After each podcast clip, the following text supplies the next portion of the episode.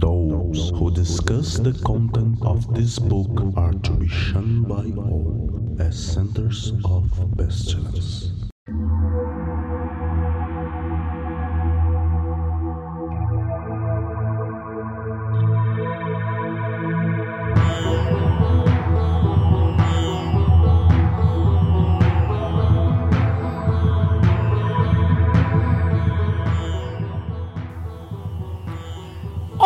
Crianças do abismo! Está começando mais um Foco de Pestilência, o seu podcast sobre magia, iluminismo científico e outras esoterices.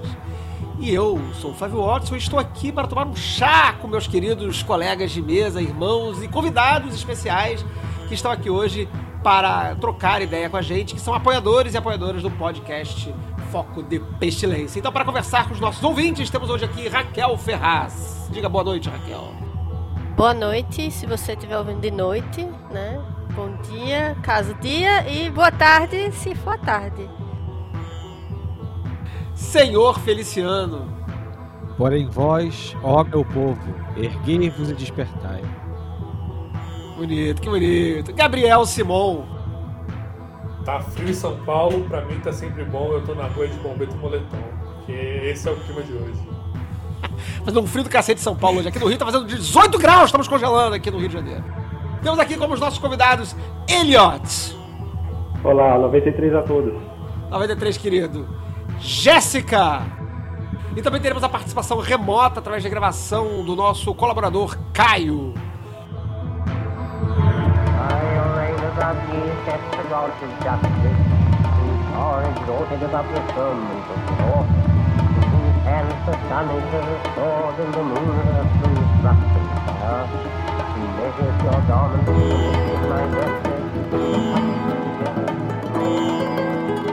O Foco de Pestilência é um projeto do Calem Collegium ad Lux et Nox, uma moderna escola de ocultismo ocupada com a divulgação do iluminismo científico no século XXI.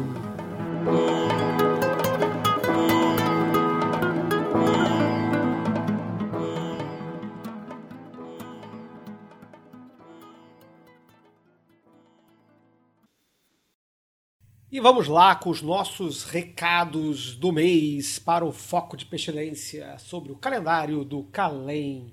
Bom, voltamos então depois do colóquio, que foi incrível. Se você não assistiu, se você perdeu o colóquio, Pestilência em Foco 2021, ele está lá no YouTube. Vai lá que todas as apresentações estão disponíveis para serem assistidas, não só desse colóquio, mas de todos os anos anteriores também. Corre lá no YouTube para assistir. Mas depois do colóquio, voltamos enfim então a ter o Bar Balão. E nós temos o próximo Bar Balão agora, dia 7 de agosto, às 18 horas, com Inês Barreto, falando de sua pesquisa sobre a história da bruxaria, especialmente as relações entre Portugal e Brasil. Vamos ter bastante São Cipriano, Bruxa de Évora, vai falar de Inquisição, vai ser, um, ó, vai ser uma delícia. Então vocês estão todos convidados para aparecer no nosso Barbalon no próximo dia 7, sábado, às 6 da tarde, no nosso canal do YouTube, em youtube.com.br calem418.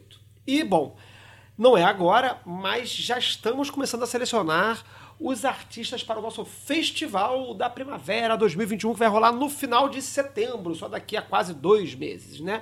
Mas, para quem quiser participar, já estão abertas as seleções para os artistas, porque esse ano nós vamos fazer um sarau virtual e uma mostra com artistas selecionados. E você pode fazer parte dessa mostra. Se você pinta, desenha, dança, declama poemas, faz performance, atua, esculpe, canta, toca algum instrumento, enfim, se você está aí fazendo arte, mande seu trabalho para a gente até o dia 4 de setembro.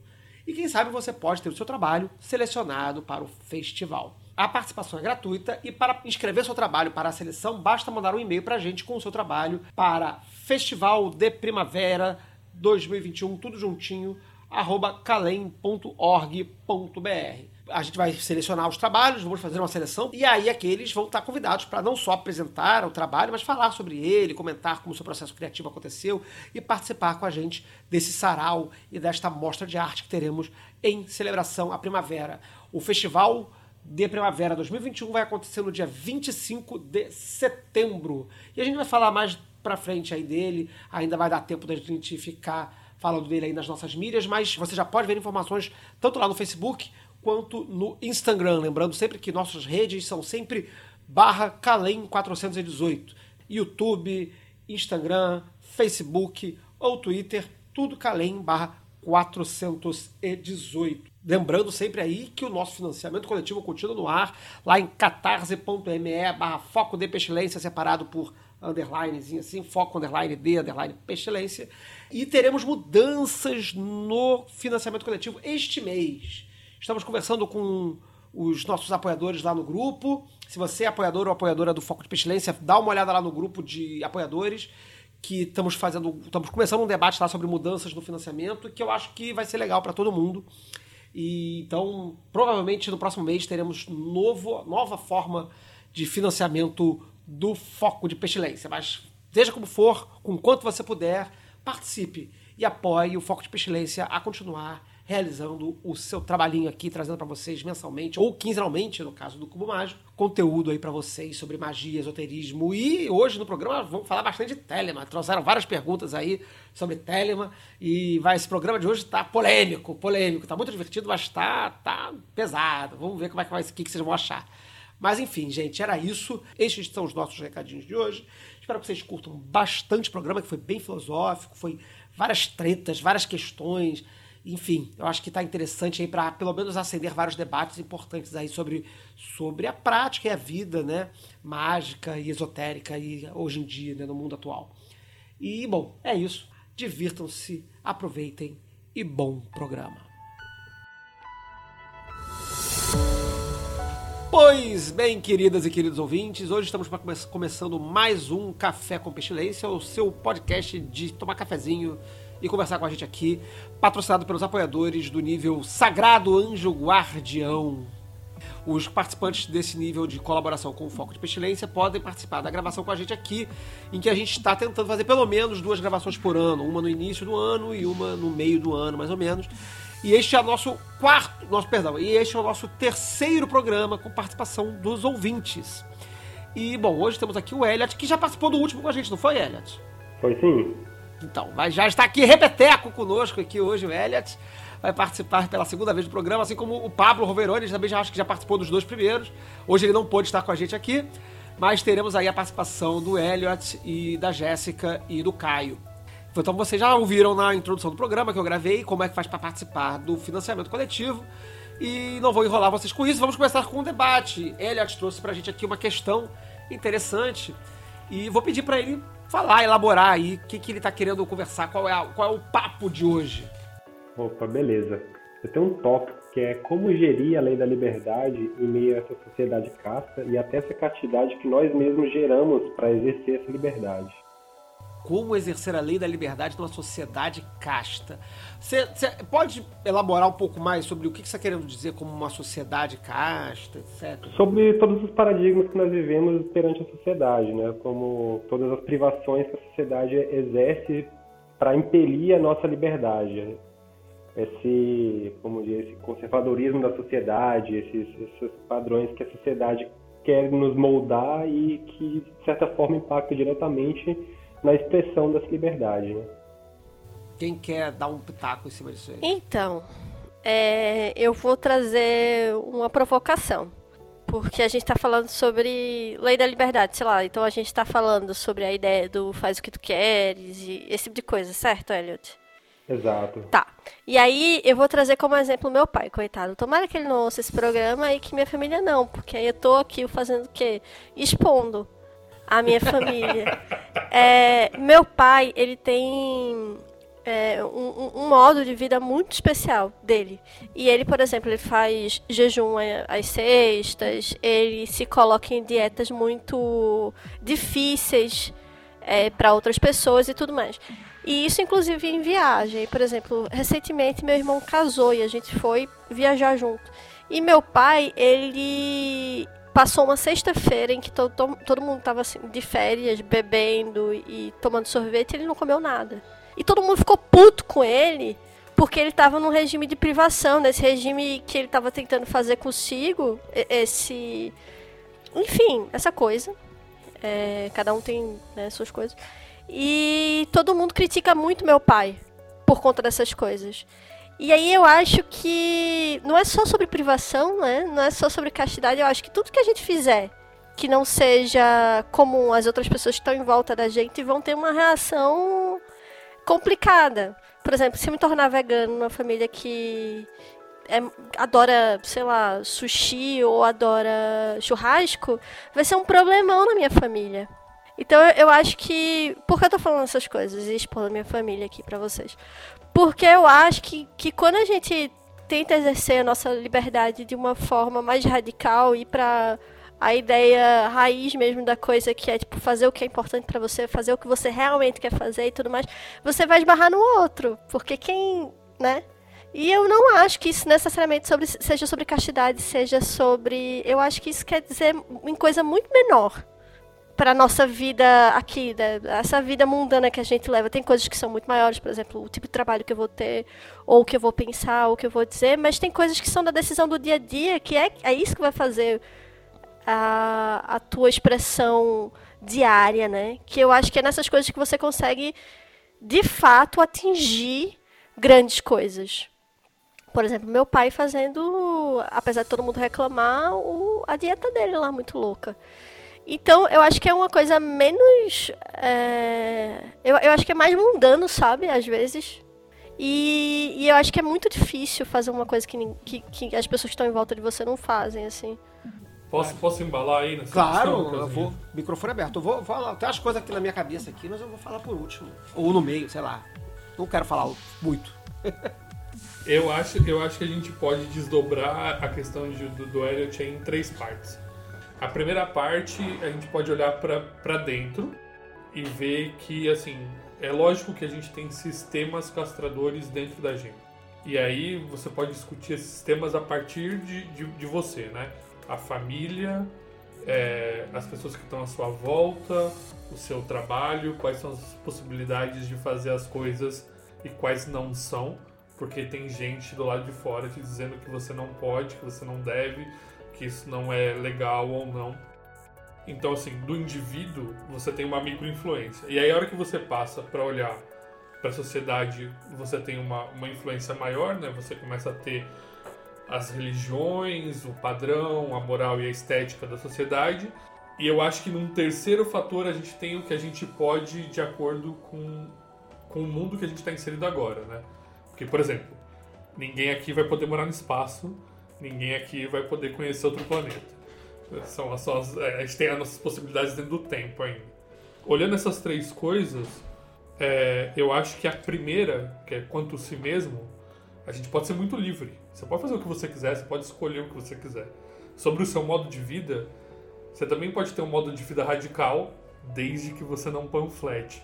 Existe aí já há muito tempo, é, sei lá, clubes de sexo e putaria desde a idade neolítica e, e, tudo mais. Quer dizer, se você não, não encarar a sociedade e não expor isso de forma muito agressiva, você até consegue passar debaixo do radar. E a última coisa é tipo essa briga social, quer dizer, o quanto que a gente vai comprar essa briga para exercer essas liberdades e falar sobre elas e né, expor elas para todo mundo é uma, é uma questão que tem um custo. Né? Isso custa alguma coisa porque a gente vai encarar uma oposição em algum momento. Então eu acho assim, exercer a liberdade é tanto um privilégio quanto um risco a gente pode fazer. Só que a gente vai ter que pagar alguma coisa por isso em algum momento. Famoso não existe cafezinho grátis. Senhor Feliciano, você tá aí, eu, eu, sinto que essa pergunta tem, tem, tem, tem te encosta, assim, né? Ela toca você, eu acho. Eu vou surfar a onda aqui do Gabriel, que eu acho que a liberdade ela tem que sempre ser pensada dentro dos, do, do, da materialidade de onde a gente existe. E a gente sempre vai viver uma vida onde o conservadorismo vai ser uma força presente na nossa sociedade. Mesmo que seja menor, mesmo que tenha menos participação política, ele sempre vai ser uma força que vai ser presente na sociedade. Então, o nosso exercer de liberdade sempre vai estar em, de alguma forma limitado pela, por essa presença.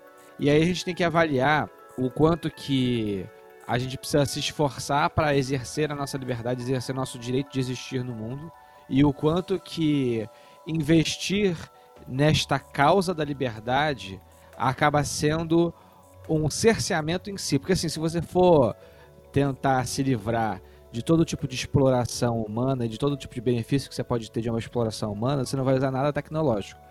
Porque tem a, a, as minas de cobalto e o trabalho escravo, etc, etc. Você nunca vai conseguir se eximir completamente disso, exceto com um custo muito, muito grande. Por exemplo, você vai morar na caverna e vai pegar a infecção e vai morrer, provavelmente.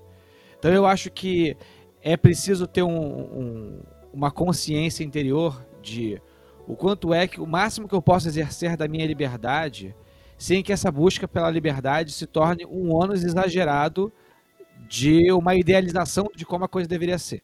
Eu acho que a gente sempre tem que olhar e falar, cara, eu tenho que ser, eu tenho que ser capaz de também deixar para lá as coisas, porque tem coisas que não vale a pena e tem coisas que a, a, a nossa vida demanda que não são a busca pela liberdade.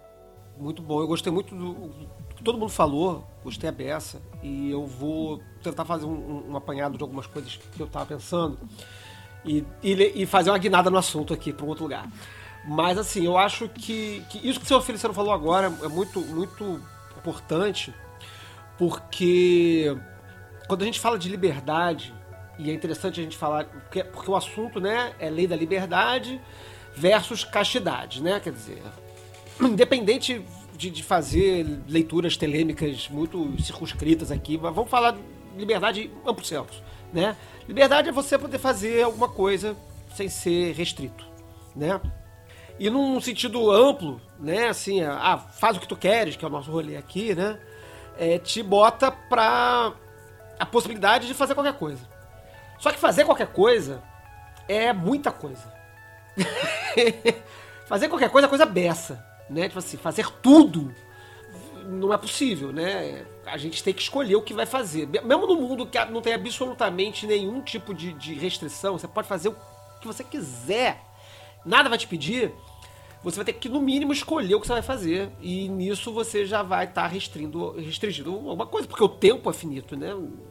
Mesmo, e mesmo que o tempo fosse infinito, você no mínimo ia ter que escolher a ordem das coisas. Não pode fazer todas as coisas ao mesmo tempo. Né? Então a gente, tá, a gente, a gente é, é, é limitado por um, por um monte de circunstâncias, mesmo na mais maravilhosa das liberdades. Então, escolher o que fazer, me parece a coisa mais sensata a se pensar quando você está pensando em que você pode fazer qualquer coisa.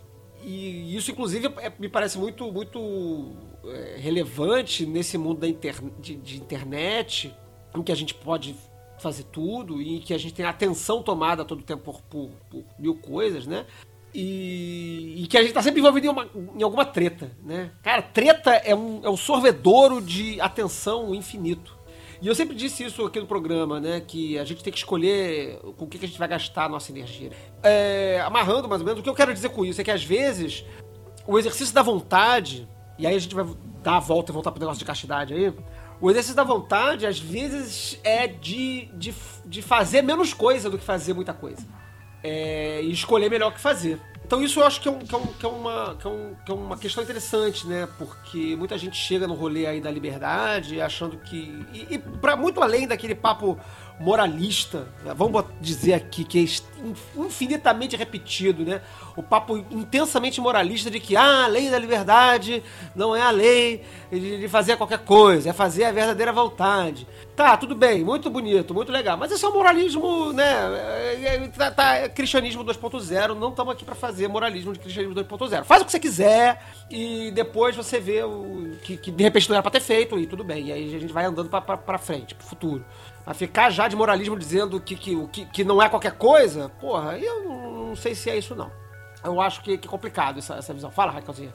Não, eu ia falar uma coisa que ficou quicando é, aqui, pelo menos para mim, né? Porque, enfim, que eu fiquei pensando agora, né? Porque eu, eu, quando você falou, eu não tinha focado tanto, quando você falou, Elliot, é, eu não tinha focado tanto na questão castidade ou na questão é, sexual da coisa. Não sei se essa era a tua intenção, é, mas agora na fala de todo mundo isso brilhou aqui para mim. E eu, eu, acho que tem uma coisa que a gente não falou, que é sobre os, os agentes externos. A gente falou num lugar de muito privilégio num lugar em que a pessoa tinha escolha, num lugar onde essa pessoa estava aí com plenas condições e no máximo, sei lá, o pai dela vai virar a cara para ela, pessoa dizer que caminho estranho é esse que você está tomando, mas você vai continuar indo tomar sopa na casa de sua mãe, na casa de sua avó e nada vai acontecer com você, batata frita. Mas se a gente olhar em um contexto que é diferente desse, num contexto que não é favorável a essa pessoa, por exemplo, se eu, Raquel, que sou lésbica, quisesse exercer a minha vontade, ou, o que é que eu quero fazer é, no início do, sei lá, no, sei lá, no século XIX, eu poderia morrer. E eu acho que isso conversa muito com o seu com, com que o seu Feliciano colocou sobre o que, que a gente vai fazer, assim, sem se fuder muito ou sem conseguindo ter uma vida boa. Porque eu acho que levar a vida que se quer é pra você ter uma vida que você quer ter, não para você se fuder ou pra você morrer ou pra enfim. E aí, pensando sobre isso, é, eu, eu fico nesse lugar, sabe assim, que fazer o que se quer é um privilégio e, e que e pensar também que tem gente até que toma atitudes radicais. Por exemplo, eu, quantas três é, pessoas trans já tiveram situações que elas preferiram ser quem são para não ser outra coisa, mesmo que isso fosse se fuder e perder a própria vida, radicalizar mesmo, assim, sabe? Eu acho que a gente tem que escolher o que é que a nossa existência pede, né? Às vezes é ficar dentro de um armário, para não morrer, ou às vezes assim, ir com tudo e radicalizar. Eu acho que quem vai dizer o tamanho desse desejo, dessa força, desse ímpeto, é a própria pessoa, né? É ela que vai ter esse termômetro do que é tão importante que vai fazer ela queimar desse jeito. Porque tudo dói, assim, ficar dentro do armário dói, é, sair dói, é, você, assim, sei lá, ter um, um, um tipo de, de, existência que, que afete a sociedade vai doer também. Mas, assim, o que eu posso dizer, por exemplo, enquanto pessoa sapatão, lésbica, é que hoje em dia eu tenho uma vida muito melhor do que quando eu vivia dentro de um armário, ou meus pais não sabiam e tudo mais, e assim, precisamos escolher. Fiz uma escolha pela minha sobrevivência, pela minha felicidade, pelo meu desejo, pela minha verdadeira vontade, aquelas. Né? não sei, sabe? Fiquei pensando nisso agora que a gente conversou sobre isso. Que não é bem sobre magia, mas é filosófico, né? É, eu acho que não. Essa pergunta aqui, ela, ela, ela não vai bater no, no, no fazer esotérico necessariamente, ela vai bater no, no um canto muito mais filosófico, sobre liberdade e tudo mais, mas eu, eu acho que o Gabs quer falar, mas eu vou falar um negócio em cima do que você acabou de dizer, Raquel, porque você falou, assim, um negócio que eu acho perfeito. Duas coisas, na verdade, que você falou perfeitas. Primeira questão ó, é, natural, de privilégio, né? Porque a gente fala muito sobre liberdade no, no vácuo da, do ideal, em que todo mundo pode fazer qualquer coisa, o que obviamente não é verdade, né? É, a gente falou na, na, na, na, na limitação absoluta, que é tempo, espaço, mas ela tem limitações que, que é onde o Elliot está tocando, na verdade, que é da sociedade, para começar, né? A, a, sociedade que a gente está inserido e mais ainda nas nossas próprias condições de vida e de experiência de mundo, enfim, raça, classe, etc, etc, etc, que, que já estão cortando tudo aí. E aí, a segunda coisa que você falou, que, que, que eu acho que concatena muito com isso que você disse, que também é sobre. É, é, é, muito importante isso, né? Todo, cada um sabe onde seu calo aperta. Numa perspectiva assim, Nietzscheana, maravilhosa, né? Você tem que fazer independente de se você vai morrer ou não. Né? Isso aí é o, o amor, o destino, é fazer o, como se você fosse fazer a, viver tudo novamente. Independente se você vai se fuder horrorosamente ou não, você tem que ir lá e fazer até o final. É, isso é muito bonito no livro, mas na prática nem todo mundo precisa estar afim nisso.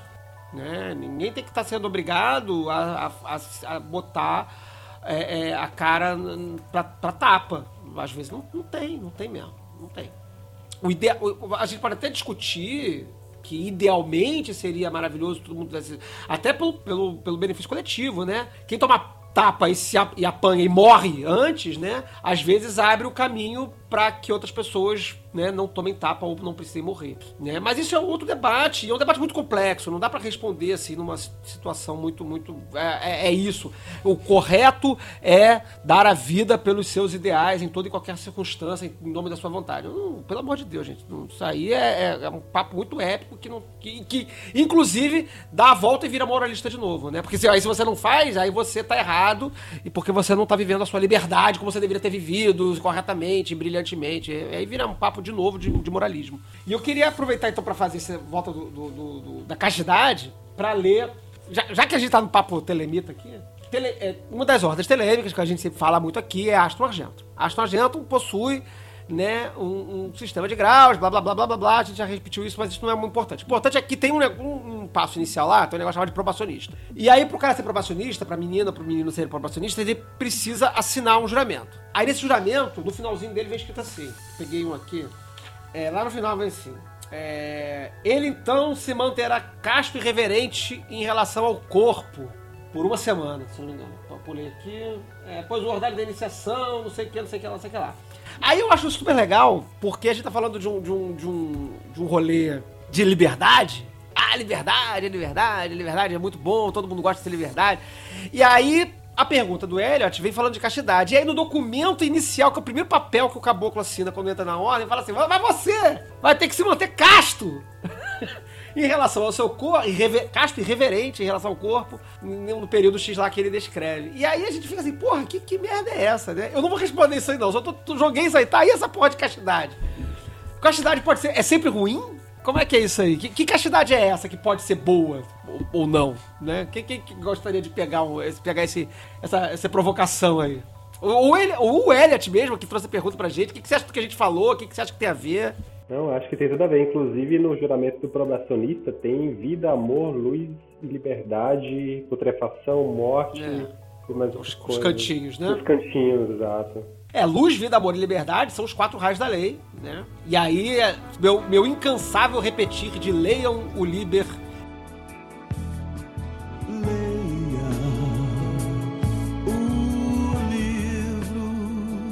Leiam o livro O Universo Desencantado. Não, leiam o livro 150, Delege Lebelum, que, que fala muito sobre isso, inclusive. Gabs, você queria. Você, teve uma hora aí que você achou que você queria falar. Ah, eu ia. Eu ia juntar. Eu ia juntar na questão da Raquel, na, no que ela tinha falado. E eu ia juntar com um versinho, inclusive. Porque a hora que o, que o Elliot falou, me veio na cabeça uma poesia de cara, né? Que chamou o Jardim do Amor. Vou, vou, ler só dois versos dela, porque, tipo, acho que é, que é bacana a discussão. Fala assim: O Jardim do Amor fui visitar, então eu vi o que jamais notara. Lá, bem no meio, estava uma capela, onde no prado antes eu correr e brincar. Vou pular pro último verso. É, ele fala que ele tinha um jardim, o jardim agora tem uma capela no meio. Os túmulos enchiam todo o campo, e eram esteias funerárias as flores, e padres de preto em seu passeio secreto atavam com pavores minhas alegrias e amores. Essa poesia é de 1794, do William Blake, já falando da impossibilidade de amar e ter prazer por causa da, das convenções sociais, né? Raquelzinha emendou muito bem. Às vezes o custo social é gigante. Você falou a mesma coisa, né, Flávio? Talvez não seja sempre necessário morrer pelos seus ideais. Eu queria mas... lançar uma braba aqui é possível realizar, considerando que a, a castidade é, em certa medida, é, um processo consciente de se poupar e de se preservar, é possível realizar a verdadeira vontade sem castidade? Jéssica, você que acabou de chegar. Não, obrigado, obrigado, obrigado. Não precisa falar nada. Não, se você quiser falar, Jéssica, aqui. É. Eu acho que é possível. Eu acho que é possível porque a partir do momento que você abre mão de alguma coisa em prol de outra, tá tudo na balança. Você tem que ver até onde você vai. Então, tem o. Não sei se vocês acompanham mais ou menos assim, Michel Foucault. Tem um texto dele que fala o seguinte, que é sobre liberdade, né? Então ele fala assim: se eu tenho como é, vivenciar um ambiente em que eu, né, com essas palavras, né? Enfim, tô uhum. parafraseando. É, se eu tô num ambiente em que é, esse ambiente é social e eu abro mão de coisas para conseguir um resultado melhor do todo, quer dizer, política uhum. isso, né? Política. Então, quer dizer que isso não é liberdade? Né, se eu estou propiciando um ambiente que eu consigo conviver melhor, mediante abrir mão, e estou abrindo mão conscientemente, ninguém está me forçando a nada. Então, acho que o, o, a castidade entra nesse contexto, né? Até onde eu, eu sou casto e, e, me agarro com todas as forças nessa castidade que, que ela fica inalienável, né? A questão é saber em troca de que que eu alieno ela. Mas eu acho que aí. Né? Sim, eu acho, eu que, é acho que aí a gente tem duas coisas, né? A gente tem essa castidade do tipo de você se manter casto, tipo, por uma coisa A gente tá falando do eu, né? E aí a gente tem essa castidade que é do outro, que é sobre o que o outro vai achar, ou é, as coisas que eu ganho com essa política.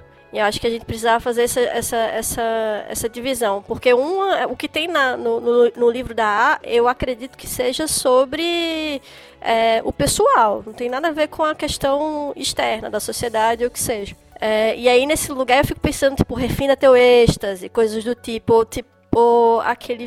Como é que é o nome daquele livro do Hermann Hesse? O Buda. É, se você encontrar Buda no caminho. Siddhartha. Siddhartha. É o Siddhartha.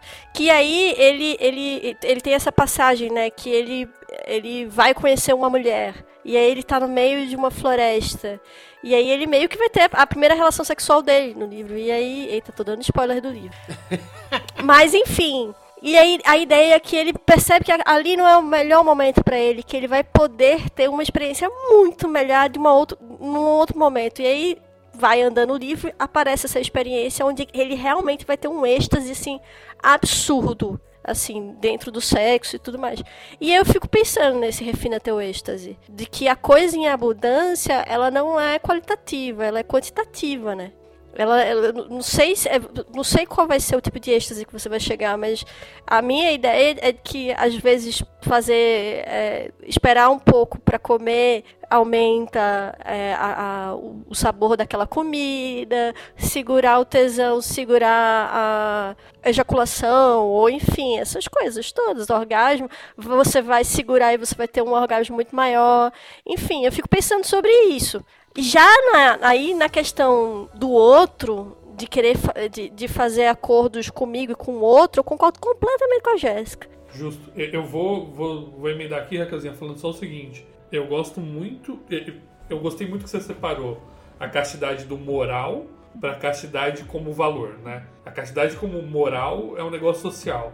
E a castidade como valor é um lance de, de você para você mesmo. A frase que eu mais gosto do, do Eliphas Levi e eu sou um, férreo defensor de Eliphas Levi aqui, é a seguinte: poder ter e se abster é ter duas vezes. Caraca, tá virando um programa católico. Quem vai citar Paulo aí pra dizer que. Eita, porra. Que, que eu posso tudo, mas nem tudo me convém. É disciplina, aí... é liberdade, esse tipo de coisa, as coisas que a gente vai começar a falar nesse programa, é isso? mas, ó, vou dar um exemplo bem prático, assim. É, é drink. Eu que tô aqui nessa onda de coquetel agora. Se você toma. É, é, é bem. Se, se, segundo programa consecutivo que a Raquel vai falar, vai fazer metáfora de drink. O, o, que vai sair, o que está saindo hoje, no dia dessa gravação de iluminismo científico, é também ela fala de drink. Mas é porque é muito claro, é, é, tipo, são alegorias que são práticas da vida. É assim, você vai jantar, você não toma o Negroni, porque o Negroni vai destruir o teu paladar, você não vai sentir mais nada. Você toma o Negroni, você não vai comer, você vai, você vai comer, você vai sentir mais porra nenhuma, você destruiu. Agora, se você toma um drink cítrico, se você toma um daiquiri, alguma coisa sour, sei lá, é, um, um, um você vai abrir seu apetite. E eu acho que são essas escolhas que a gente faz e, e, que eu acho que a castidade conversa muito sobre isso, sabe? Tipo, escolhas para ter um prazer muito maior ou para conseguir gerar um efeito específico. É, eu tava pensando na castidade da pessoa que fala, eu quero competir na Olimpíada. Então ela precisa fazer uma série de escolhas a respeito do fazer dela que valem a pena porque elas estão todas orientadas para tipo assim, ah, tem esse objetivo aqui, então me cercear vale a pena porque essas coisas vão me afastar do meu objetivo. É, eu acho que tem tudo a ver, assim, é, tem muito a ver com o que a gente falou no, no início desse, desse assunto sobre escolha, né? É viver é uma questão prática de escolha, não, não, é uma questão filosófica, abstrata, é uma questão prática, a gente tem que escolher o que fazer, a gente não consegue fazer tudo ao mesmo Mesmo que a gente fosse imortal e, e, e, com recursos infinitos e nada prendendo a gente, a gente tem que fazer uma escolha do que, que vai fazer agora e depois o que vai fazer depois. E no mundo material isso é mais evidente, né? Se você tem um objetivo, se você quer atravessar a rua, você, você tem que esperar o carro parar, porque se você, ah, eu faço o que eu quiser, eu atravesso a rua com o carro andando, é, muito provavelmente você vai ser atropelado.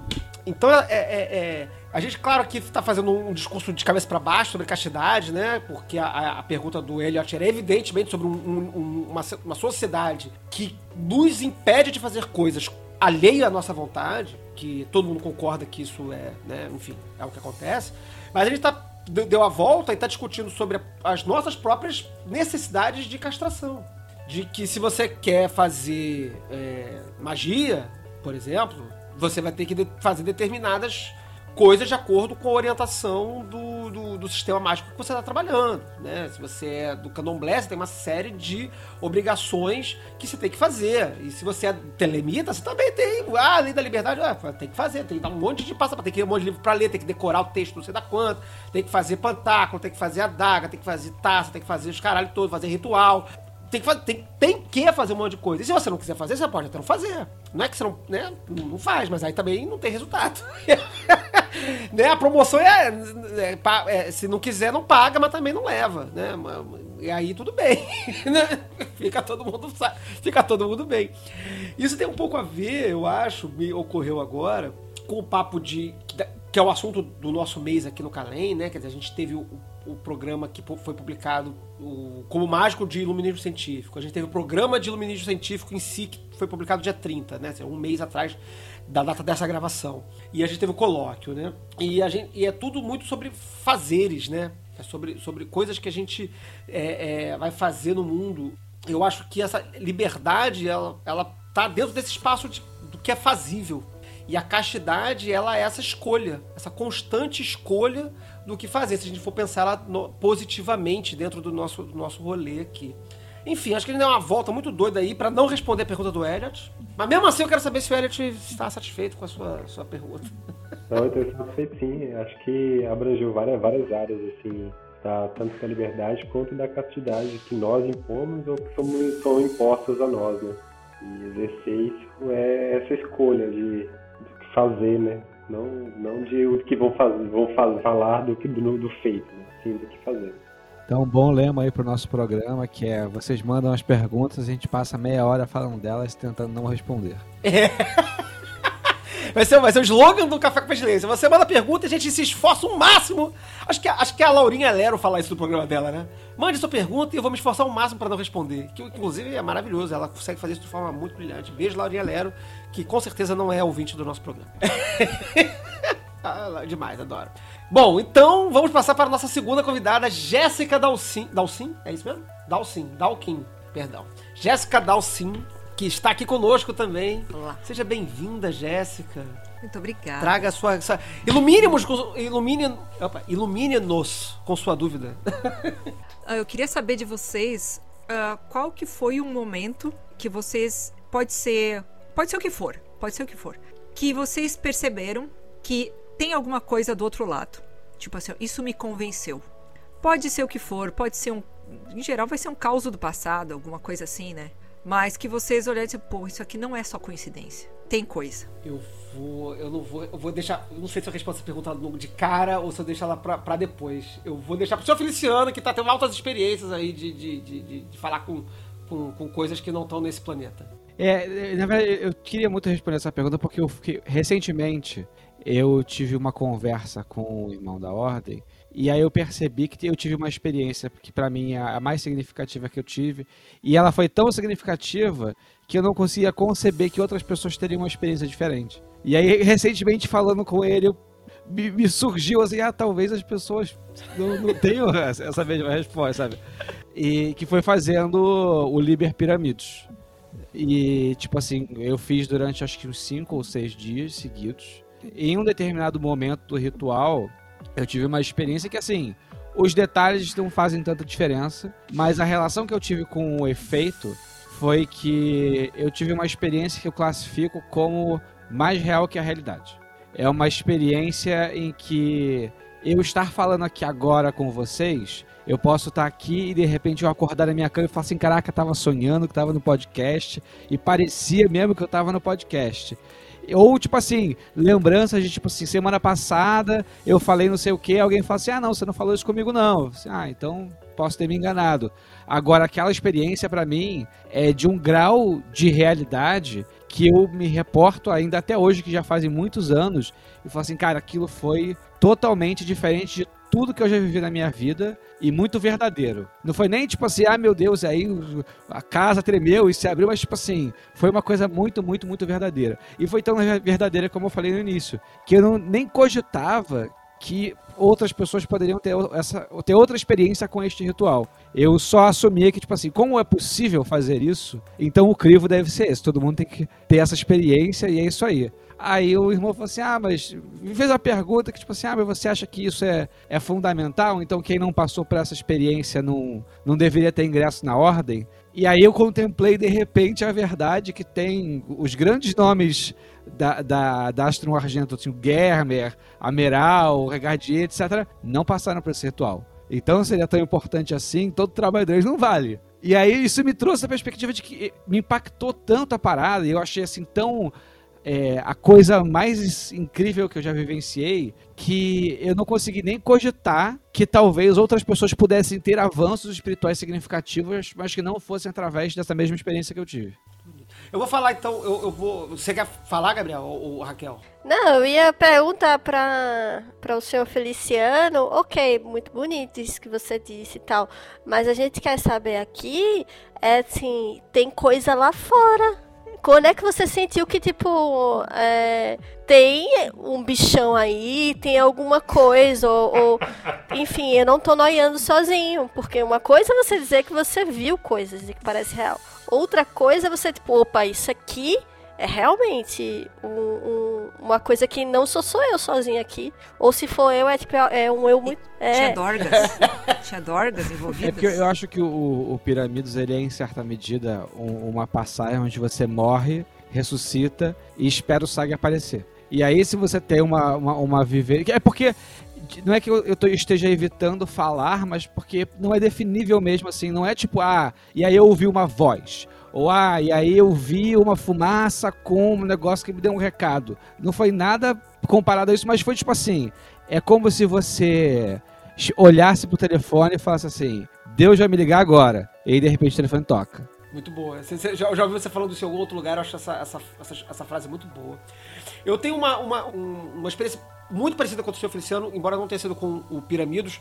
Para quem tá ouvindo esse programa e não sabe do que, que o Sr. Feliciano tá falando, Piramidos, Liber Piramidos é um ritual específico, é, não é específico, exclusivo da A, mas assim, que foi desenhado para a Astro Argentum é, e para receber o, o, a pessoa no grau de neófito, né?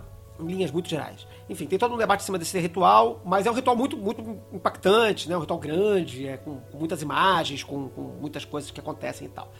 Eu tive uma, um, um, evento muito parecido na descrição do Sr. Feliciano, mas não com o Piramidos, embora tenha sido excelente todas as vezes que eu fiz.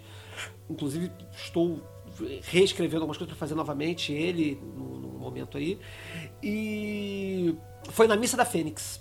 A Missa da Fênix é uma outra cerimônia telêmica, é, também é, relativamente conhecida, mas ela é muito mais curta, ela ocorre do início ao fim em, sei lá, 10 minutos, talvez 15 minutos. Ela, é, ela, é, ela é muito curtinha, mas ela é muito impactante porque ela, é, ela é uma cerimônia bastante é, energética, né? Você fala um monte de coisa e tá, se gesticula, se corta. Tem um momento que, assim como no pirâmide, tem um momento que você faz um corte no corpo e sangra e comunga e tudo assim e tal.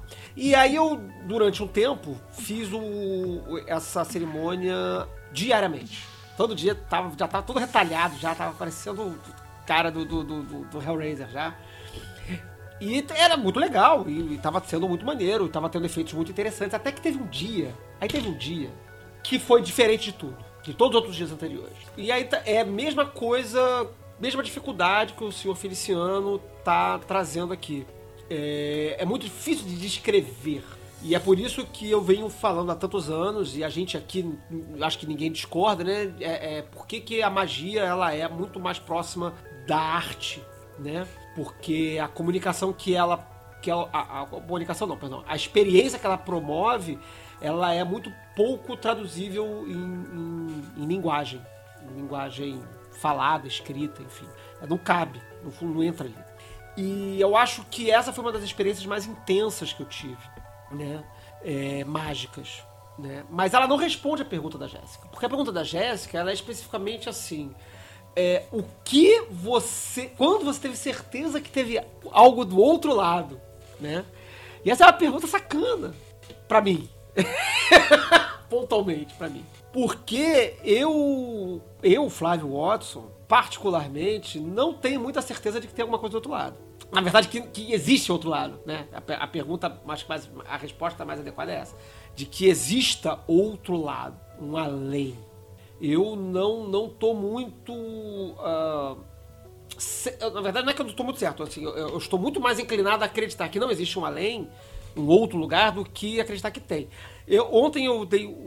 Ontem, na data dessa gravação, né? Se você está ouvindo isso aqui agora, isso já deve estar no YouTube lá do, do Espelho de Circe, mas ontem eu dei uma entrevista lá no, na galera do Espelho de Circe e eu falei mais ou menos isso aí, né? Que eu não tenho essa, essa expectativa de que existe um, um além e de que a nossa, a nossa prática é uma prática transcendente, né? Que aponta para um, um fora. É, eu acho que é tudo no corpo e não que seja simplesmente objeto da mente e do, do, e do enfim, fisiológico, nada disso. Mas pode até ser algo muito doidão, místico, esotérico, de um, de um tipo de, de espiritualidade que a gente ainda não está muito bem mapeado. Mas eu acho que a gente está muito, muito aqui. Eu acho que a gente conversa muito com o próprio corpo e com as outras coisas. Então acho que esses eventos mágicos maravilhosos que a gente experimenta não são necessariamente prova, e eu acho que esse, é, esse é o ponto, de que existe além, de que existe um outro lugar onde as coisas são bonitas e, e ideais e que a gente entra em contato com essas coisas lá. Né? Então não sei quando foi esse momento, eu não sei se eu tive esse momento, Jéssica, de que eu descobri que existe um além. Eu tive experiências muito maneiras, das quais essa minha experiência com o ritual, com a Missa da Fênix, é um ponto de, de registro que me, me marca muito, assim como outras experiências que eu tive de viagem astral, por exemplo. E sobre viagem astral, que é um conceito muito específico de fora, né? Assim, você vai para outro lugar, supostamente, né? É, é, muito legal, como por exemplo, pelo menos para mim, eu nem vou até trazer essa pergunta para vocês, assim, se também acontece com vocês aqui. As minhas experiências de viagem astral são tão nítidas, tão, tão, tão vívidas, que eu lembro delas com melhor detalhe e, e, e com mais é, clareza do que eventos da minha vida cotidiana. Eu tenho uma. É, e, e, do que sonhos, por exemplo. Ah, porque é uma coisa que é muito comparada, né? Uma viagem astral com sonho, né? É como se fosse um sonho acordado, né? E eu acho que é um paralelo super, super válido mesmo, assim. Mas sonho, eu frequentemente vou esquecer 10 minutos depois que eu acordei. Viagens astrais que eu fiz anos atrás, eu tenho ainda elas completinhas na minha cabeça. Eu parar e sentar aqui, eu vou lembrá-las do início ao final. E depois eu for lá olhar o registro, tá lá bonitinho. E isso é muito impressionante. É muito impressionante. Claro que um, um ateuzão vai julgar isso na caixa da psicologia e, e tudo bem. Não, tenho, não, não, vou, não, vou, não vou brigar com isso, não. Mas que é impressionante, é. Que é impressionante, é. Se alguém quiser completar aí, dizer que nunca aconteceu. Também. É, eu, eu acho o oposto, assim. É... Eu não, não tenho esse trânsito com as minhas viagens astrais, assim, eu olho ao registro, né, e por estar registrado, aí eu lembro, lembro se eu trabalhei muito ou não, mas fica, né, fica para trás. Agora, sonho, que é uma coisa que eu trabalho muito, e eu trabalho assim toda semana, debato sonho na terapia, debato sonho com o institutor, é, debato sonho com as outras pessoas. Então, eu tenho essa coisa que se descreve sobre a viagem astral com sonho. Então, eu consigo lembrar de sonhos que foram significativos para mim porque analisei eles e fiquei pensando a respeito de debatir. Então, ah, eu tenho um sonho que uma vez aconteceu isso, isso, isso. Inclusive, essa semana eu tive um sonho que foi muito parecido com um sonho que eu tive no início da terapia, que foi, tipo assim, dois anos atrás. E na hora eu falei, caraca, esse sonho tem esses elementos, isso. E foi muito presente para mim. Não foi uma coisa muito distante que eu tive que buscar no caderno ou algo assim. Flávio, eu vou, vou pegar o seu gancho, porque eu concordo com você em boa parte, né? Eu não sei se existe uma experiência transcendente, se tem um fora. Não sei. Eu vou, eu vou me colocar aqui no lugar da dúvida, né? Não, não sei. É, eu tive alguns, anedoticamente falando, eu tive algumas experiências também muito interessantes. Eu acho que a primeira foi a primeira vez que uma meditação deu certo. Que foi um negócio, tipo, que é, é aquele tipo de história que encaixa em, em livrinho de, de história de Zen. Eu praticava Zazen na época e eu não conseguia passar pro estágio que você né, tá mexendo do, do asana para concentração num ponto. E eu, tava, eu já estava treinando isso já fazia um tempo. E um belo dia eu estava meditando, uma desgraçada de uma mosca pousou bem entre meu, os meus olhos enquanto estava meditando. E aí a atenção do corpo inteiro fez vup, jogou para onde estava a mosca. E aí a hora que a mosca saiu, a atenção ainda estava lá focada. E ficou lá e foi muito legal. Foi tipo uma puta experiência de meditação divertidíssima que deu em um outro estado de consciência e é muito legal. Eu passei há muito tempo atrás por uma iniciação do primeiro grau da GD, da Golden Dawn. E o que foi muito interessante desse ritual foi quando terminou, as pessoas estavam se cumprimentando, a gente estava dando, né, tipo, ah, legal, foi muito bacana o ritual aqui, não sei o quê. Eu tinha acabado de ser iniciado e eu virei pra pessoa que tinha tocado o ritual e falei assim: Porra, é muito bom tá de volta. E depois eu fiquei, tipo, um tempão pensando nessa frase. Por que, que eu falei isso? Eu nunca vim aqui a primeira vez. Maravilhoso isso. Entendeu? É, o, deixa, pro, deixa pro Freud, entendeu? É. Esse ato falho aí.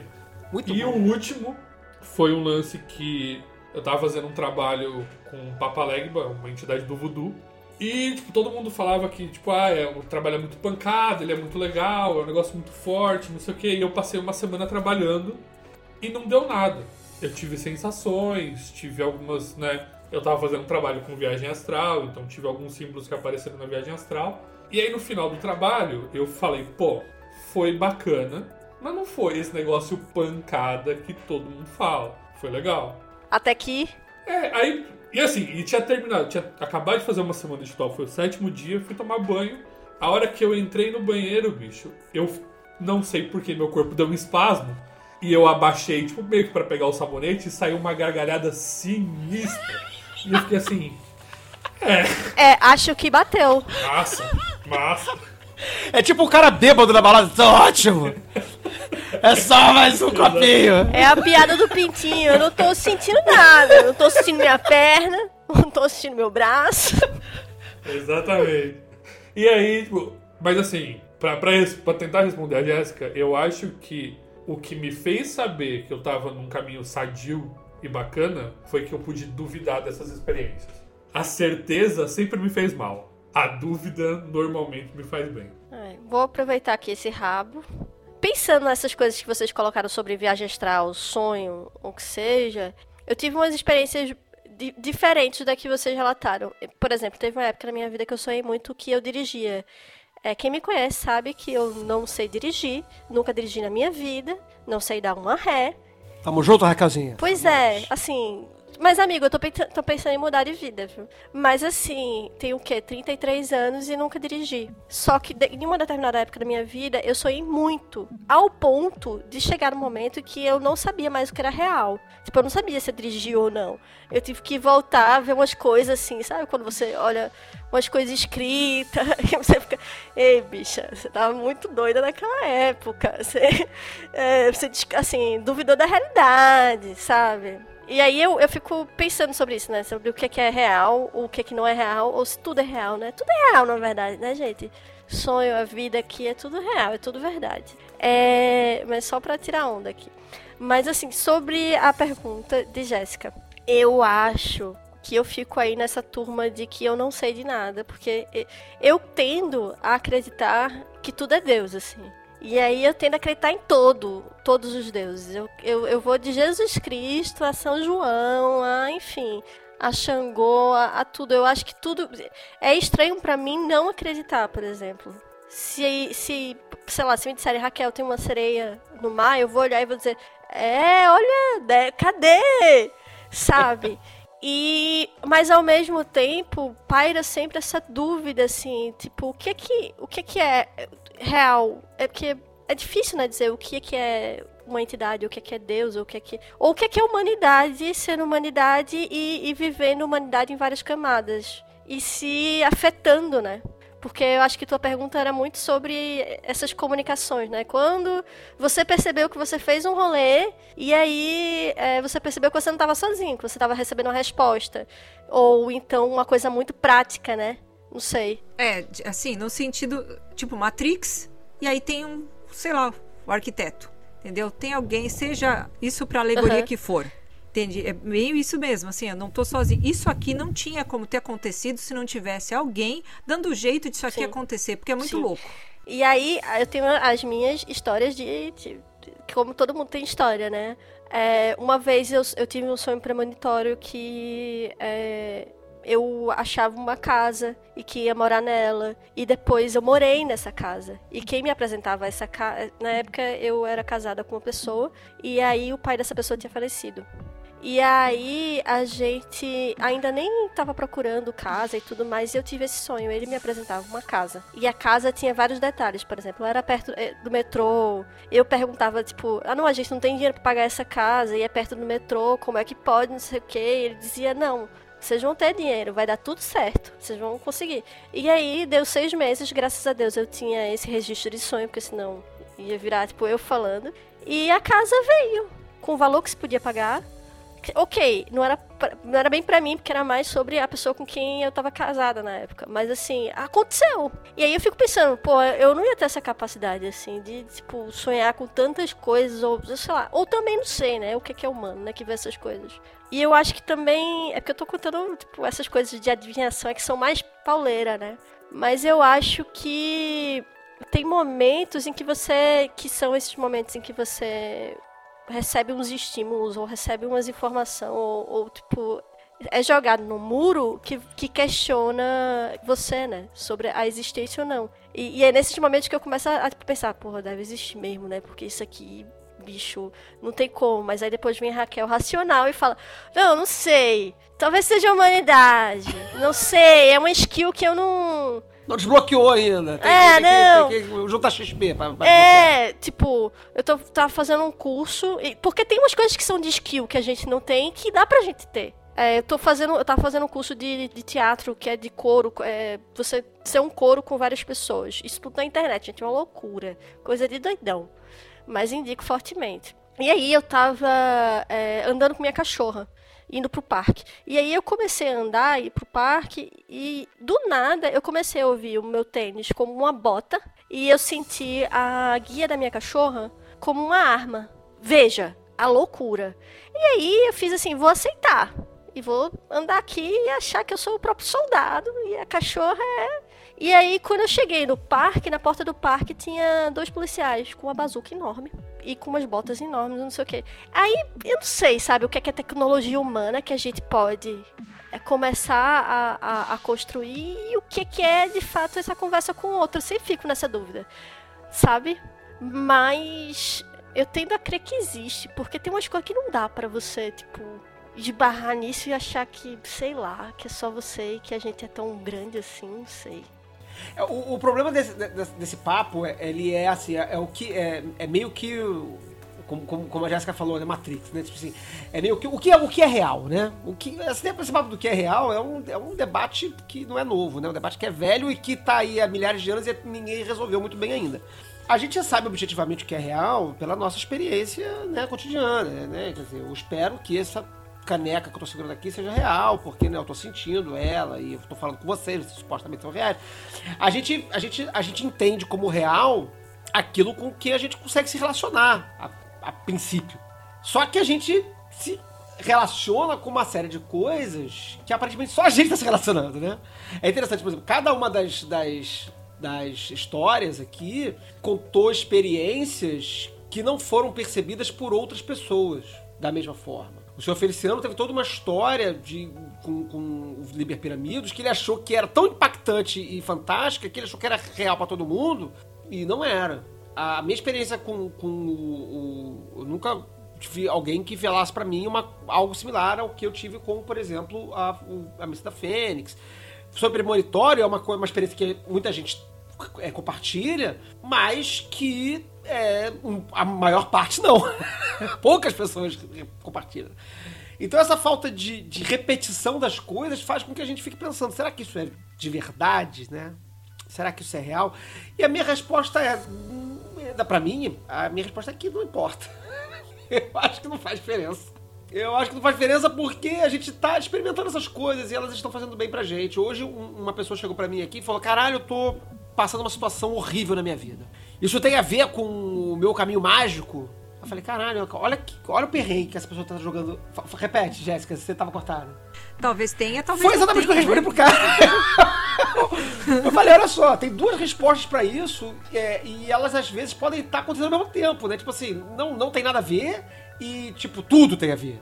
E como é que, como é que, como é que equilibra isso? Né? Como é que você equilibra a, a possibilidade de que algo no caso pontual dessa pessoa, era uma situação dramática na vida dela, né? Que depois que a gente conversou, viu que não era, é, o drama tava na cabeça dele, não tinha muito drama no final das contas, mas que ele tava encarando de forma muito dramática e. Ah, não, mas isso aí é o ordalho da iniciação que tá acabando com a minha vida. Eu falei, brother, calma, não.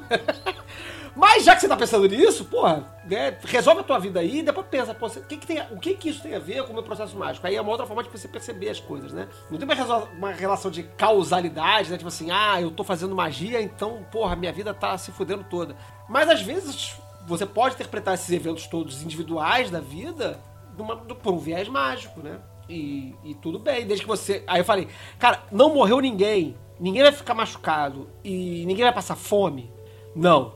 Ah, então show. Então, então, então, então tá beleza. Então vamos. Você, então segue, segue o fluxo. Vambora que, que tá bom, né?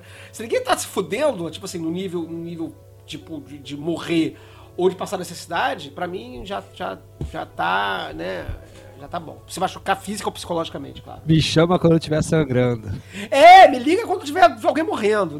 Não, faça isso não, pelo amor de Deus. Antes, liga antes pra ver se consegue evitar. Mas é, é, é louco isso, né? Porque a gente, magia lida com uma coisa muito sutil, né?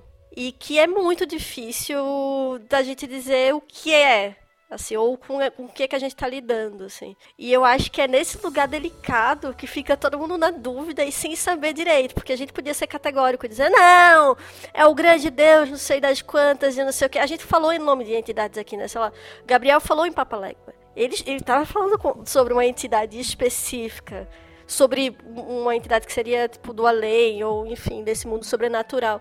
Mas ao mesmo tempo a gente fica, não, mas calma, pera lá. Então, um grande eu não sei, né? Porque é um grande. Eu, eu, eu, eu, esse negócio do, de, do além, do, do bicho que tá do outro lado lá, da divindade, da entidade e tudo mais, que a, que a Jéssica trouxe. Eu me lembrei de uma experiência que não foi comigo, mas que eu presenciei, que foi uma, coisa das, uma das coisas mais curiosas que eu vi na minha vida, que eu vivenciei. Foi com amigo, não, né? Foi com amigo. Não, não, foi comigo, não, não, foi, foi com amigo. Foi, foi, com, foi com a Lisa, foi com a minha esposa. A gente tava junto, na verdade, e, mas aconteceu com ela, não aconteceu comigo. É, e totalmente fora de um espaço esotérico. A gente não tava fazendo magia, a gente não tava fazendo porra nenhuma. A gente tava, sei lá, a gente acho eu, eu não lembro o que a gente tava fazendo no dia, eu acho que a gente provavelmente saiu pra jantar e tava voltando pra casa. A gente tava chegando em casa, de boa, assim, normal. E aí, é, sei lá, tinha saído do carro. Acho que, acho que a gente tinha ido beber num bar aqui perto e tal. Na época que a gente podia sair pra beber e ir pra bar, essas coisas, né? Cara, e a gente tá, atravessou a rua e eu tava com um guarda-chuva, porque né, tinha chovido no dia, um guarda-chuva comprido, daqueles que você tipo, encosta no chão, né? E acho que ela tava andando com esse guarda-chuva. E aí, do dado momento, ela começou a se apoiar no guarda-chuva, começou a ficar meio curvada, começou a falar meio esquisito. Eita! Com, com, com, com uma, uma voz. É, ela não frequenta nada, tá? E aí passou por uma galera, uma garotada que tava passando fumando. E, e, hoje a Lisa até voltou a fumar, mas na época ela não estava fumando. E aí ela foi pra galera pedir um cigarro. Não, vou lá pedir um cigarro. Só que ela tava falando de uma forma muito estranha. Muito estranha e vou pegar o cigarro pra dar um pito. Falei, cara, que porra é essa de dar pito?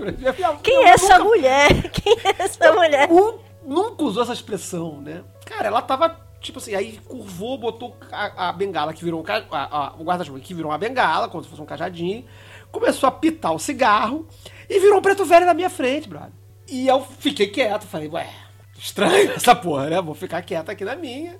Mas eu, eu vi isso acontecendo na minha frente e não foi ela que contou e, e não foi ninguém que contou, eu vi. E, e, o mais impressionante é que isso não estava dentro de qualquer espaço. Não estava num terreiro, ela não tinha ido no terreiro naquela semana. Foi uma coisa extremamente espontânea, que sabe lá por que, que aconteceu. Não, não, não fui investigar. A gente chegou em casa, foi, foi passando.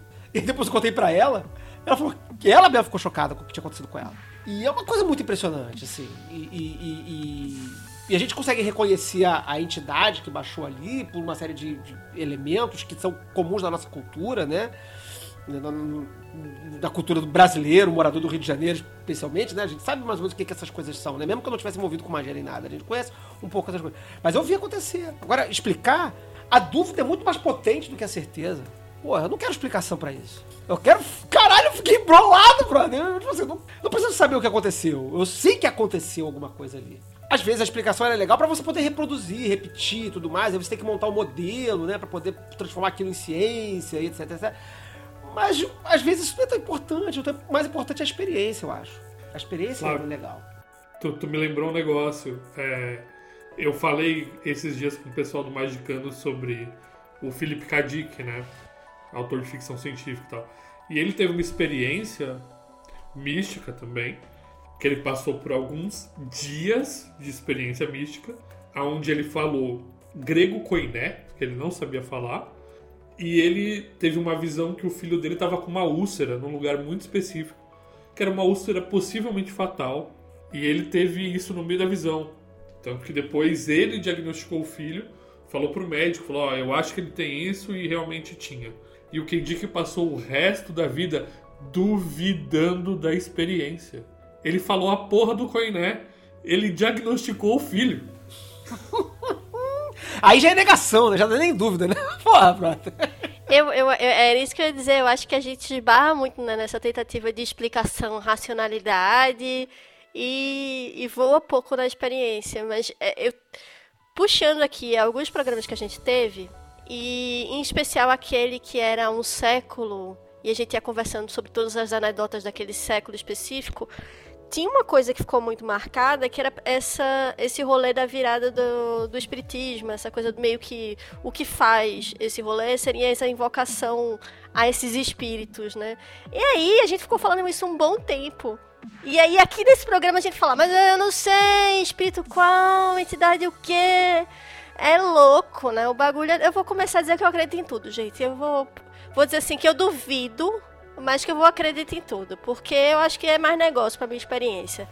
Agora, duvido acreditando. É, duvido acreditando. Um paradoxo vivo eu. É, mas Jéssica, quem pergunta tem reflexão. E agora, trazendo essa pergunta para tu, onde foi que você se esbarrou? Então. É, a gente quer saber. Não, mas eu achei ótimo, achei ótimo ouvir as, as narrativas de vocês, porque é uma pergunta capciosa, e assim como vocês todos, eu me pego vivenciando e duvidando dali a pouquinho, né? E a minha trajetória hum, mágica, se é que dá para se dizer assim, é muito pouco doutrinária ou regrada, é muito freestyle. Então eu fico pensando até que ponto, se eu tivesse mais regramento, talvez eu teria mais certeza. Aí eu converso com quem é iniciado e faz tudo direitinho há um tempão e a gente tá tudo na mesma canoa furada. então, é por isso. Eu tenho algumas coisas também que me. Por exemplo, a primeira vez que eu tive algum contato com alguma coisa foi quando eu, com 9 anos, meu pai comprou para mim uma revista Destino, que vinha com umas moedinhas chinesas para jogar e xing. Ah, eu lembro disso. eu e lembro dessa revista. E era um resuminho, vinha um resuminho, Joguei enfim. Também. era uma edição especial. Ele comprou na banca por causa das moedas, porque eu gostava, ele gostava de moeda e tal. E eu resolvi jogar. Li as instruções e joguei. Eu, mas, tipo assim, criança, entendeu? O que, que eu perguntei? Se eu ia ter um namorado. Porque moçoila ah casadora que assistia Barbie e Princesas Disney a era pessoa o que vai queria, entrar fazer magia pra quê? Pra... Desde pequenininha, né? Só pensa nisso. Aí, o que que acontece? Saiu é, o ideograma, enfim, eu não vou me lembrar de cabeça agora qual era, mas o nome era A Inocência. E daí dizia que cada coisa tem sua época. E a minha época de me preocupar com isso não tinha chegado. que era para eu me preocupar com as coisas da minha época. Maravilhoso. Eu larguei aquilo ali num canto, fiquei uns três dias sem chegar perto, nem para ver é as, de... a reportagem é dos gnomos, que era gnomo é da lenda lenda, era tudo com gnomo. ah, muito bom, maravilhosa história. Entende? Mas assim, ó, foi um negócio que eu pensei, oh, oh, que que é isso? Era o oráculo favorito do Crowley, né? O Xing. Ele dizia que o Xing é foda, é pancada mesmo. Tanto é que, não, hoje eu tenho uma relação ótima com o Xing e uso ele seguido. E é uma coisa, assim, que me. que realmente, assim, já me tirou coisas, pressões da cabeça. Gente, assim, ó, situações que eu tava super paranoica. Eu não costumo ir sempre, não é qualquer. Não é uma bengala que eu vou lá, qualquer coisa eu vou correr pro Xing. Mas situações, assim, cabais de me dar uma luz porque eu não sei o que, que eu faço. Para que, que eu tenho que me preparar? E daí eu acesso e rola e eu relaxo, ou pelo menos encaro sem paranoia o que eu tenho que encarar, enfim, isso. Então isso foi a minha primeira experiência. Então eu lembro com muita vivacidade, assim. Mas é, assim como o senhor Feliciano falou na usou a expressão mais real do que do que o real, né? Enfim. E, e o, o Flávio também, enfim, com relação às, minhas projeções astrais, elas se fundem muito com a coisa do sonho lúcido. Tem muita coisa que eu não sei até onde é uma projeção ou é um sonho lúcido. Mas eu tô lá dentro e eu já vou analisando o simbólico enquanto eu tô dentro do sonho. Se me aparece uma imagem de alguma coisa que que eu percebo que é importante dentro do sonho, eu pego aquilo ali, eu olho, eu viro de ponta cabeça, pô, isso aqui tá me remetendo a não sei o quê. E eu acordo com aquilo ali decifrado e tá resolvido. Então, isso para mim assim é muito, mas essas vezes que eu tive que, que para mim foram projeções astrais, eu nunca saio de muito perto de casa, assim, porque eu sou cagada. Sair, vai. Aquela, aquela dica básica de, da, da, da, projeção astral é, é, se olhar no espelho, como é que é? Se olhar no espelho, olhar pro céu e voar. As três coisas que, que, tem que fazer quando você, quando você faz essa experiência astral. Então, quando eu voo, quando eu voo, esses dias eu fiquei treinando voo. E eu já percebi, assim, que se eu voo que nem o super-homem, eu sou mais lenta do que se eu voo de pé. Tem um. Tem um. Não é no, naquele, daquela série que saiu agora aí, tinha um, tinha um cara que falava exatamente isso. Ah, não, é um, é um meme, é um meme. Eu lembrei outra coisa. É um meme do cara que só voa em pé, assim, porque ele tem preguiça de ficar deitado. Ele voa, voa, voa em pé. E, eu, e funciona, é, eu, a minha aerodinâmica funciona melhor de pé. E daí eu vou sempre para um lugar que é muito escuro. Assim, é, é como se eu fosse pro.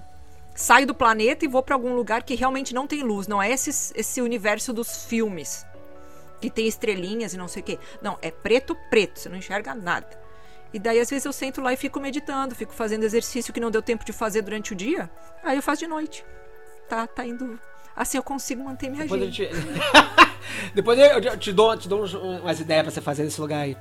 Não, posso dar até agora online aqui, já que a gente tá no, no, no programa, né? Eu acho que assim, é, é, eu acho que tem duas, duas coisas interessantes. Uma que projeção astral e sonho lúcido, para mim, é realmente quase a mesma coisa. A diferença vai ser que o sonho lúcido talvez aconteça espontaneamente, quando tá dormindo, e aí ele fica lúcido. E a projeção astral você provoca. Mas assim, é... mecanismo do organismo que está sendo mobilizado é a mesma coisa, né? Eu, eu entendo dessa forma, pelo menos. E o que você pode fazer nesse lugar aí que você vai é constrói alguma coisa lá. Fica, fica a dica, fica a dica. Bota o seu lado arquiteta, engenheira astral para trabalhar e monta um negócio aí. Vai, vai ser maneiro. Tem uma parte. Tem um. Tem uma prática no. Se eu não me engano, no Liberé, que o Crowley fala sobre a parte de né, voar e indo para cima. Uhum. E ele fala para você continuar indo. É, é. Vai, vai, vai, vai, vai, vai. Até não conseguir mais, até ficar exausto de tentar subir ou voar pro espaço e tudo mais. Que também dá uma brisa muito legal. Esse exercício é muito maneiro. Que, que, que é bacana. Isso é muito legal, sim. Elliot, você quer contar a sua, a sua experiência marcante? Olha, eu tenho recente uma experiência. Meu gato sumiu e eu nunca tinha trabalhado com servidor. Ah, você foi lá por, por aquele Aí servidor eu de gato. fazer esquia e foi 30 minutos. Eu achei muito... Poderoso Zé Esquia. foi, foi muito impactante, assim. Foi bem recente. Meu gato sumiu, tipo, na sexta. Eu fiquei madrugada ro- roletando atrás do gato e nada, nada. Aí eu ativei o sigilo no, no domingo. Aí passou 30 minutos, eu achei o gato. Ah, deixa eu contar uma coisa que eu lembrei agora é, sobre esse tipo de resultado aleatório que é bem recente. Raquelzinha estava presente neste dia. É, eu fiz, estou fazendo um trabalho com meditações narrativas fantásticas e magia noquiana, né? E aí tem um brother que estava com um problema no trabalho, no banco, e aí e por um remanejo do banco tinha ficado com a função que ia pagar muito mal e ele ia ficar fudido financeiramente, etc, etc, etc.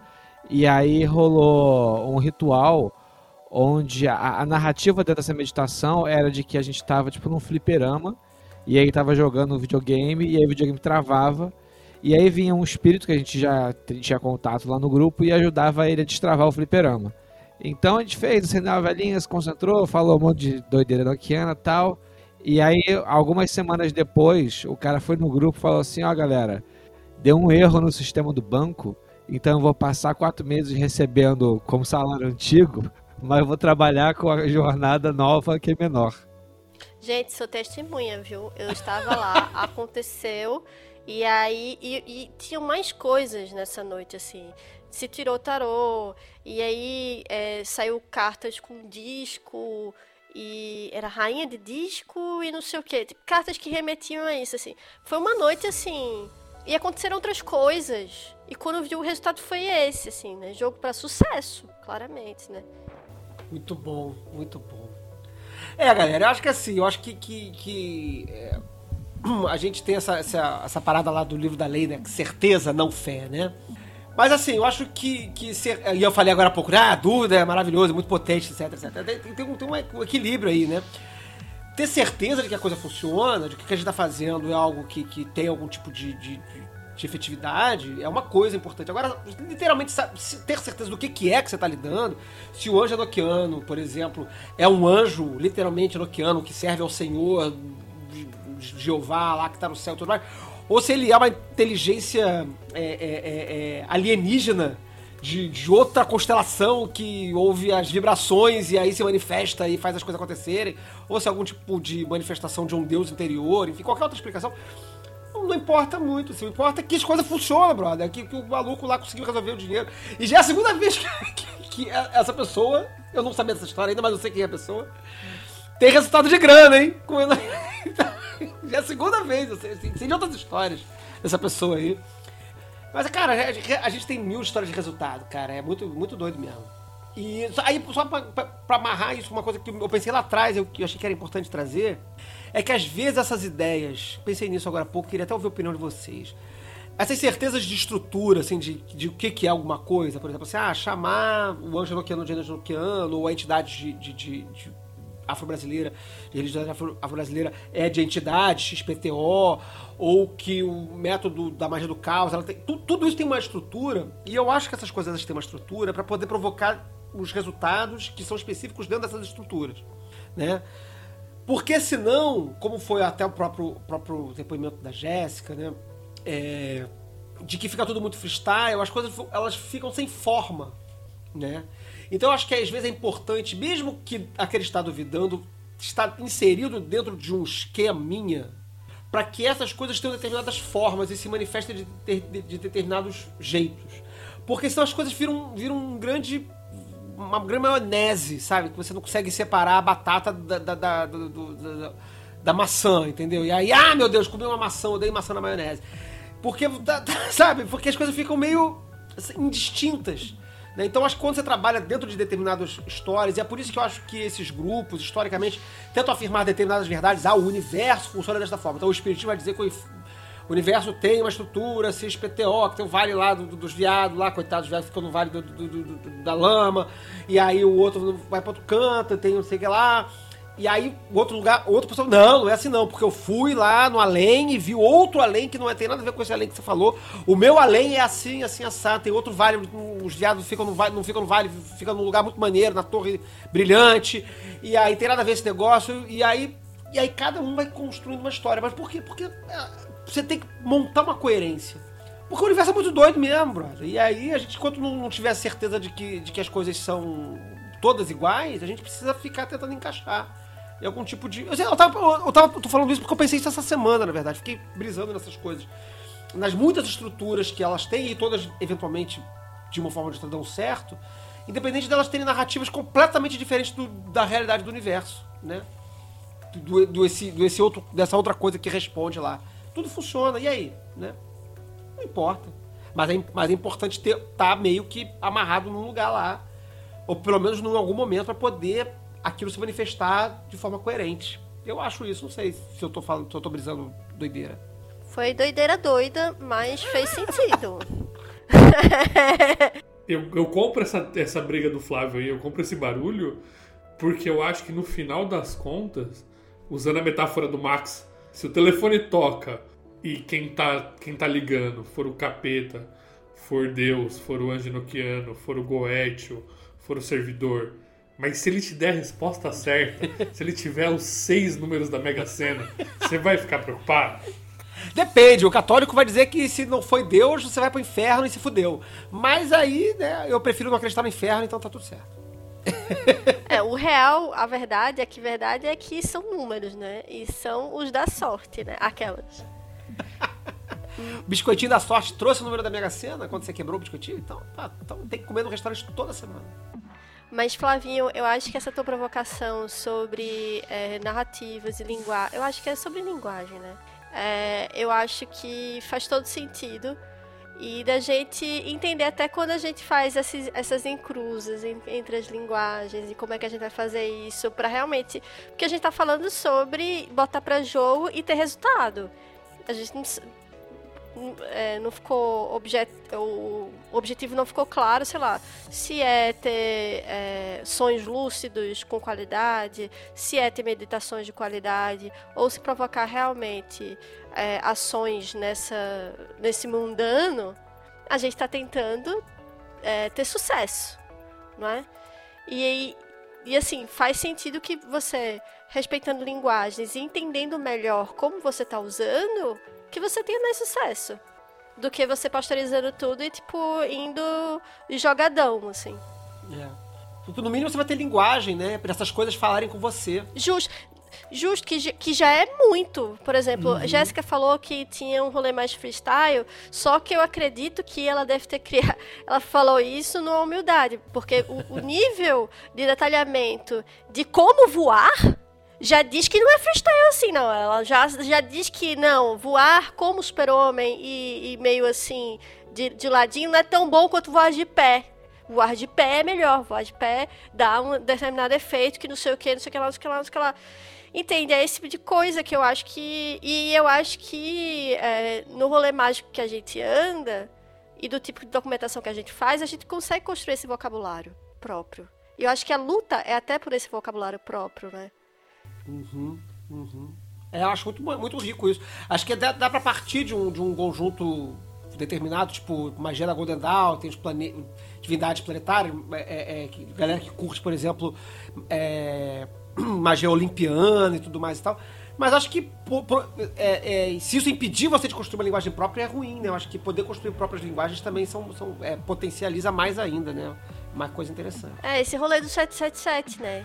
Uhum. Que aí você faz um tabelão, você não, né? No caso, o homem parou e fez um tabelão para conseguir brincar com os sistemas, né? Mas que também todo sistematizado, todo cheio é. de estrutura, todo cheio de agonia, para que isso? todo cheio de agonia, muito bom. É isso, Jéssica, tá respondido o seu debate, sua questão? Tá, tá, eu acho super importante isso que a Raquel finalizou, porque é, a gente cria a gramática do nosso repertório uhum. simbólico. Sem repertório simbólico, você não cria uhum. sua gramática. Uhum. Né? Que é a forma como, lá no início, a gente falava de, de se relacionar com, né? É a forma como você define que vai se relacionar com isso. Então, e só assim você vai dar sentido, né? Uma coisa é, é semântica, tá dentro da cabeça, mas é, nada impede que o universo te dê do lado de fora o sinal e você compreenda isso dentro dessa gramática que você criou. E a minha não vai ser igual a de ninguém, né? Porque a gente organiza dentro desses referenciais, desses arcabouços. É, eu tenho eu tenho um negócio com o servidor também, se, se me permitem contar um, uma, um caos. É, nossa, é, nossa, nossa é, chefe, nossa patroa aqui. É, quando, é, assim, em 2019, minha mãe faleceu depois de cinco anos de câncer. E e esse período eu tinha resolvido, porque assim, ela era super católica e ela fazia todas as orações, novenas e não sei o quê. E eu resolvi que eu ia me apegar em todas as coisas católicas que ela seguia em respeito a ela. Embora eu tivesse na época dado, ah, mãe, faz umas meditação de, sei lá, ativação de chakras aí. Ela ia fazendo, mas era tudo muito, enfim, também, sei lá. E quando eu retomei isso, é, quando eu retomei as, as coisas de magia, eu pensei, ah, agora, agora eu tô de boas, né? Vou voltar e tal. Até me arrependi, poxa, devia devia ter mandado tudo para casa do caramba e feito um monte de macumba para minha mãe, porque daí agora ela tá aqui, você dá aquela revolta e tal. Mas, o que que aconteceu? Eu ia fazer uma seleção pro doutorado e eu tinha, tava relendo as coisas e me reaproximando assim e peguei o livro dos 40 servidores, que é uma coisa que eu nunca tinha usado. Eu pensei, cara, quer saber de uma coisa? Vou voltar, vou voltar disso aqui que eu nunca usei, né? Vou pegar isso aqui que eu não, esse negócio de servidor aqui não conheço. E eu fiz um, uh, um mix de três servidores e a minha conversa com eles foi no seguinte sentido: se essa vaga de doutorado é para ser minha, eu não quero passar pelo estresse de ter que ficar concorrendo Se é pra ser minha, faz com que todos os outros eventuais concorrentes pensem que não é uma boa ideia se inscrever. Eu não quero desbancar ninguém. Eu quero que todo mundo ache um caminho maravilhoso para seguir e que não seja o mesmo que o meu. E aí, encerraram os períodos de inscrição e a professora, que seria a minha orientadora, né, futura orientadora, me encontrou nos corredores lá da universidade e ela disse: Jéssica, eu preciso falar uma coisa com você. Você foi a única inscrita. Faz 25 anos que eu dou aula nessa instituição, 25 anos que eu estou no mestrado e no doutorado. Isso nunca aconteceu. Tá maravilhoso. Bicha? Então, assim, faz a tua parte. Eu, ok. Ela me encontrou, eu tava indo pro bar do, do- da faculdade. Eu cheguei no, no. Seria o buffet dos salgados, me deu uma crise de choro.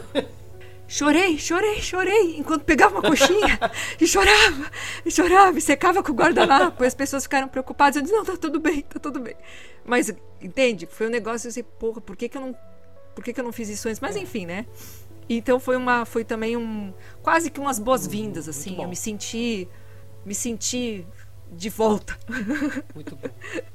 Então é História isso. excelente. É isso. bom, grandes histórias hoje aqui de, de eventos maneiros. Muito bom, Legal, galera. Bom, acho que eu vou passar então para a terceira, terceira pergunta aqui, que é a do Caio, que, que não está conosco na gravação, mas mandou o áudio. Então eu vou tocar aqui a perguntinha dele aqui. Vamos lá. Olá, deixando uma pergunta então para a bancada. Nós temos Telemann enquanto uma filosofia que prega o progressismo de uma certa maneira, já que ela aponta para um novo eon, ela aponta para o futuro, ela aponta para as mudanças que virão a ocorrer neste, no próximo e nos eons seguintes, é, sempre com vistas ao futuro. Nós acompanhamos hoje, dentro do debate Telemann, muitas posições retrógradas, machistas, conservadoras, né? o que é uma questão de contrassenso, de uma certa maneira. Será que não existe uma maneira melhor de nós apresentarmos e debatermos Telemann para que atraia e conscientize as pessoas de uma maneira mais eficiente? sobre o novo EON, sobre as novas formas de sociedade que Telemann em si prega? Pergunta cheia de, de, de, de armadilha para o incauto. É, eu não vou responder ela agora não, mas eu vou fazer duas observações so- sobre a pergunta, é, sem, sem necessariamente começar a resposta. Um, né, Telemann, consideração minha, tá? Não é uma correção da pergunta, não, tá? É uma consideração minha para tentar, de repente, até ver o que, que, a, que a mesa acha, né? É, Telemann é, um, é é uma lei, é um, né? Telemann não, eu, eu tenho um pouco de dificuldade hoje, mas eu entendo que, que essa dificuldade, que, que o, o inverso disso é muito, é muito comum. É, mas eu tenho uma dificuldade hoje de ver Telemann como um sistema ou como um, um, sei lá, uma filosofia no seu sentido assim estrito de filosofia, né? Telemann é um, é um, é uma, é uma, é uma forma de ver o mundo que não é exatamente uma filosofia no sentido clássico da palavra filosofia, né? Então, é- é essa, essa expectativa meio proselitista, no sentido de trazer pessoas para Telemann, é uma coisa que hoje, para mim, não faz sentido. É, porque Telemann tá aí, brother. Você, você, ou você surfa a onda, ou você se fode tomando capo, ca- é, é, é, como é que é? É, é, se afogando na, na onda da- do mar aí, né? Mas você Ou não prega a palavra de Kant para as pessoas? Eu não, rapaz. Eu não prego palavra de Kant nenhuma, não. Já fui mais kantiano, hoje eu sou menos. Agora meu rolê agora é, é, é Espinosa, mas a gente depois discute isso. Porque a medida, eu te só te interromper, porque à medida que você se empolga com um viés filosófico, é uma linha muito tênue entre você estar discursando porque você gostaria de compartilhar com os outros Sim. isso que você está pensando e você está vendendo para os outros um modelo de vida É. ideal. Eu acho que esse é o problema. Eu acho que uma coisa é é você falar que você gosta muito do rolê. Outra coisa é você querer trazer as pessoas pro, pro teu rolê. Querer convencer que o teu rolê é o melhor de todos. Por, por mais que eu acho que seja. Né? Não é esse o ponto. Né? Porque é. Eita, tá, tá. Não. Tô brincando. Mas uma coisa é você gostar muito da parada e, e- e- falar dela, né, com alguma frequência e tudo mais e tal. Outra coisa é você fazer, fa- trazer todo mundo pra dentro e, fa- e fazer proselitismo. Eu acho que não, não, não é por aí. Eu acho que não é, não é essa a ideia. Então eu só queria pontuar isso. Eu acho que não, não, não, não- eu não acho que tem que ter um interesse, e aí eu entendo o que ele quer dizer como é, tra- atrair pessoas para Telemann, alguma coisa assim que ele disse, né? Eu não acho que tem que ter o interesse da comunidade dos telemitas de fazer isso. Não, acho que tem que ter esse interesse, não. Acho que a comunidade dos telemitas tem que fazer o que a comunidade dos telemitas, através dos seus telemi- tele- telemitas individualmente, quiserem fazer. E- é, brigar no Facebook, por exemplo. Né? mas não necessariamente buscar as pessoas. Então eu só queria fazer esse, essa, esse, esse, esse pontuar, essa, pontuar essa, essa parada, né? Mas de resto ele pergunta sobre, é, enfim, telema ser uma coisa progressista e ter um monte de, de telemita é, conservador e tudo mais e tal, e se isso tá dando ruído. E aí, e aí eu vou perguntar pros telemitas da mesa. O que, Eu- vocês acham disso? Uma coisa que eu, que eu queria comentar aqui é que ele perguntou uma coisa tipo assim: ah, mas o que a gente pode fazer para melhorar isso e tal. E aí me lembrou uma frase, eu acho que é do Reich essa frase, que é: estranho não é a pessoa roubar para comer, estranho é que não é todo mundo que faz isso. Então eu, eu acho que tem um, um problema que é em como a gente percebe o que, que é progresso. Assim como a gente tem dificuldade de saber o que, que é ciência, como é que se produz o, o conhecimento científico, a gente tem dificuldade de tatear o que, que é efetivamente uma atitude progressista e ela se opõe a quê.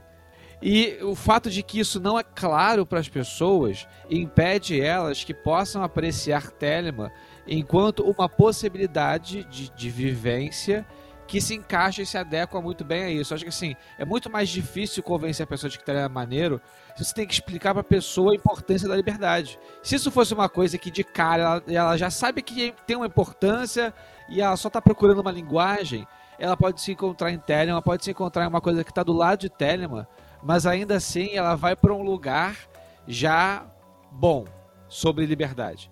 Então é, é, é, é o trabalho de base, né? Tipo assim, você precisa pegar as pessoas que não têm o mínimo e construir meios de que as pessoas tenham contato com esse mínimo e aos pouquinhos vai gerando uma geração de pessoas interessadas naquele tema. E quando elas estiverem interessadas, elas vão escolher o melhor para elas. Escolherem Telema, ótimo. Mas se não escolherem, também tá bom. Flávio, posso pestilentar Você aqui deve. Você Está, está proibido o uso da expressão eu posso fazer alguma coisa. Gente, pelo amor de Deus, vocês podem fazer o que vocês quiserem. É assim, Se não, quiser eu- cagar eu na vou- mesa, eu só vou desligar o vídeo, mas eu não sou obrigado. Mas de resto, pode. Eu, eu vou entrar, eu vou entrar nesse, nesse viés, tipo, por um outro lado e, e vou discordar até do nosso amigo que tá fazendo a pergunta. É, primeiro lugar, se a gente pensar a Telema como religião, que é o que eu gosto de fazer, a gente tá. A gente tem um discurso que realmente pode ser entendido como progressista, que a gente lê hoje, né, como um discurso progressista, de liberdade, de igualdade, com uma série de, de coisas entremeado nesse tempo que a gente vive. Agora, que isso é dado, não é dado porra nenhuma. Se a gente deixar nossa comunidade solta e ela ser qualquer coisa, ela pode ser cooptada a qualquer momento. Não tem essa de que tipo, é um movimento progressista. A gente tem, aliás, eu acho que a gente tem dados, inclusive, que relativamente tá pau a pau. A gente tem tanto progressista quanto conservador. E pode ser que a comunidade vá ser assim dividida pelo resto da vida, porque esse é o mundo, a gente é um, é um pequeno reflexo do mundo que tá aí fora. E se a gente vacilar também, pode ser que seja tomado por um conservadorismo estúpido e, e seja um retrocesso na comunidade, pode ser também. Então, assim, cabe cada um de nós fazer a telema que a gente quer ver. Divulgar do jeito que a gente quer. Ter o cuidado de, de falar isso e de abrir para outras pessoas, quando a gente for abrir para outras pessoas, de um jeito consciente, porque que tem espaço para radicalismo, racismo, misoginia, tem pra caralho. Esse discurso da telema progressista, ele é muito fácil e muito comum. E, e- e tudo bem, na verdade. Assim. Tem- não tem nada contra ele. pontualmente. Até porque não é, não é segredo para ninguém aqui que ouve esse podcast as nossas posições, enfim, né? Nossas posições políticas e ou enfim, sociais e tal. Não é separadas, separadas, cada um é. pensa de um jeito. Cada um mas, de um jeito aqui. É, mas enfim. Mas o é, Crowley é, também é, é progressista. É, é, não, porque o que, isso que a Raquel falou é muito importante, porque do, do, do lado do, do, microfone aí, do outro lado do, do, do celular de vocês aí, vocês estão vendo esse programa, parece que está todo, todo mundo concordando aqui. Né? Ah, todo mundo muito aí, os, os críticos, né? Fala, ah, outro dia eu ouvi, né? Vocês só estão fazendo é, propaganda comunista, alguma merda dessa assim. Vocês não sabem que, que, que na verdade, no, no final das contas, tá todo mundo brigando aqui. A gente não tá concordando tanto quanto parece que a gente tá concordando, não. É que aqui, às vezes, o, o, contraste é tão absurdo que parece que a gente é mais homogêneo do que, do que parece. E não, não somos, não. Né? Tem gente muito mais radical, tem gente muito mais, mais light, tem, tem, todo, tem todo o espectro aqui. E isso tem a ver com o que o Gabriel falou. Porque quando esse discurso, é, é, que inclusive teve uma polêmica umas semanas atrás, um manifesto que surgiu, uma Telemann sem Crowley, não sei o que lá e tal, então foi meio, foi meio bugado o negócio. Ele parte do, de, de uma ideia de que existe uma unicidade, uma forma única de fazer Telemann de, de, de um jeito correto, o que é uma estupidez. Não, não tem uma, uma forma fazer. Você tem que fazer a, a, forma correta, supostamente, é fazer você quiser, né? Enfim, e daí cada um vai adaptar o que, o que significa. E só o fato de cada um adaptar o que significa já é cada um fazendo do jeito que você quer e não do jeito que o outro quer que você faça já, já, já, já dá ruim aí. O negócio já, já, já fica difícil de, de todo mundo concordar, né? Aí, né? De ponto, de pronto, né? Então, assim, claro que eu, que eu Flávio, eu, Flávio, acho um problema que tenha nazista telemita. Eu acho isso um absurdo, acho isso um contrassenso, acho isso um completo, completo absurdo. Ou machismo, ou transfobia, o que quer que se, essas palavras tragam aí.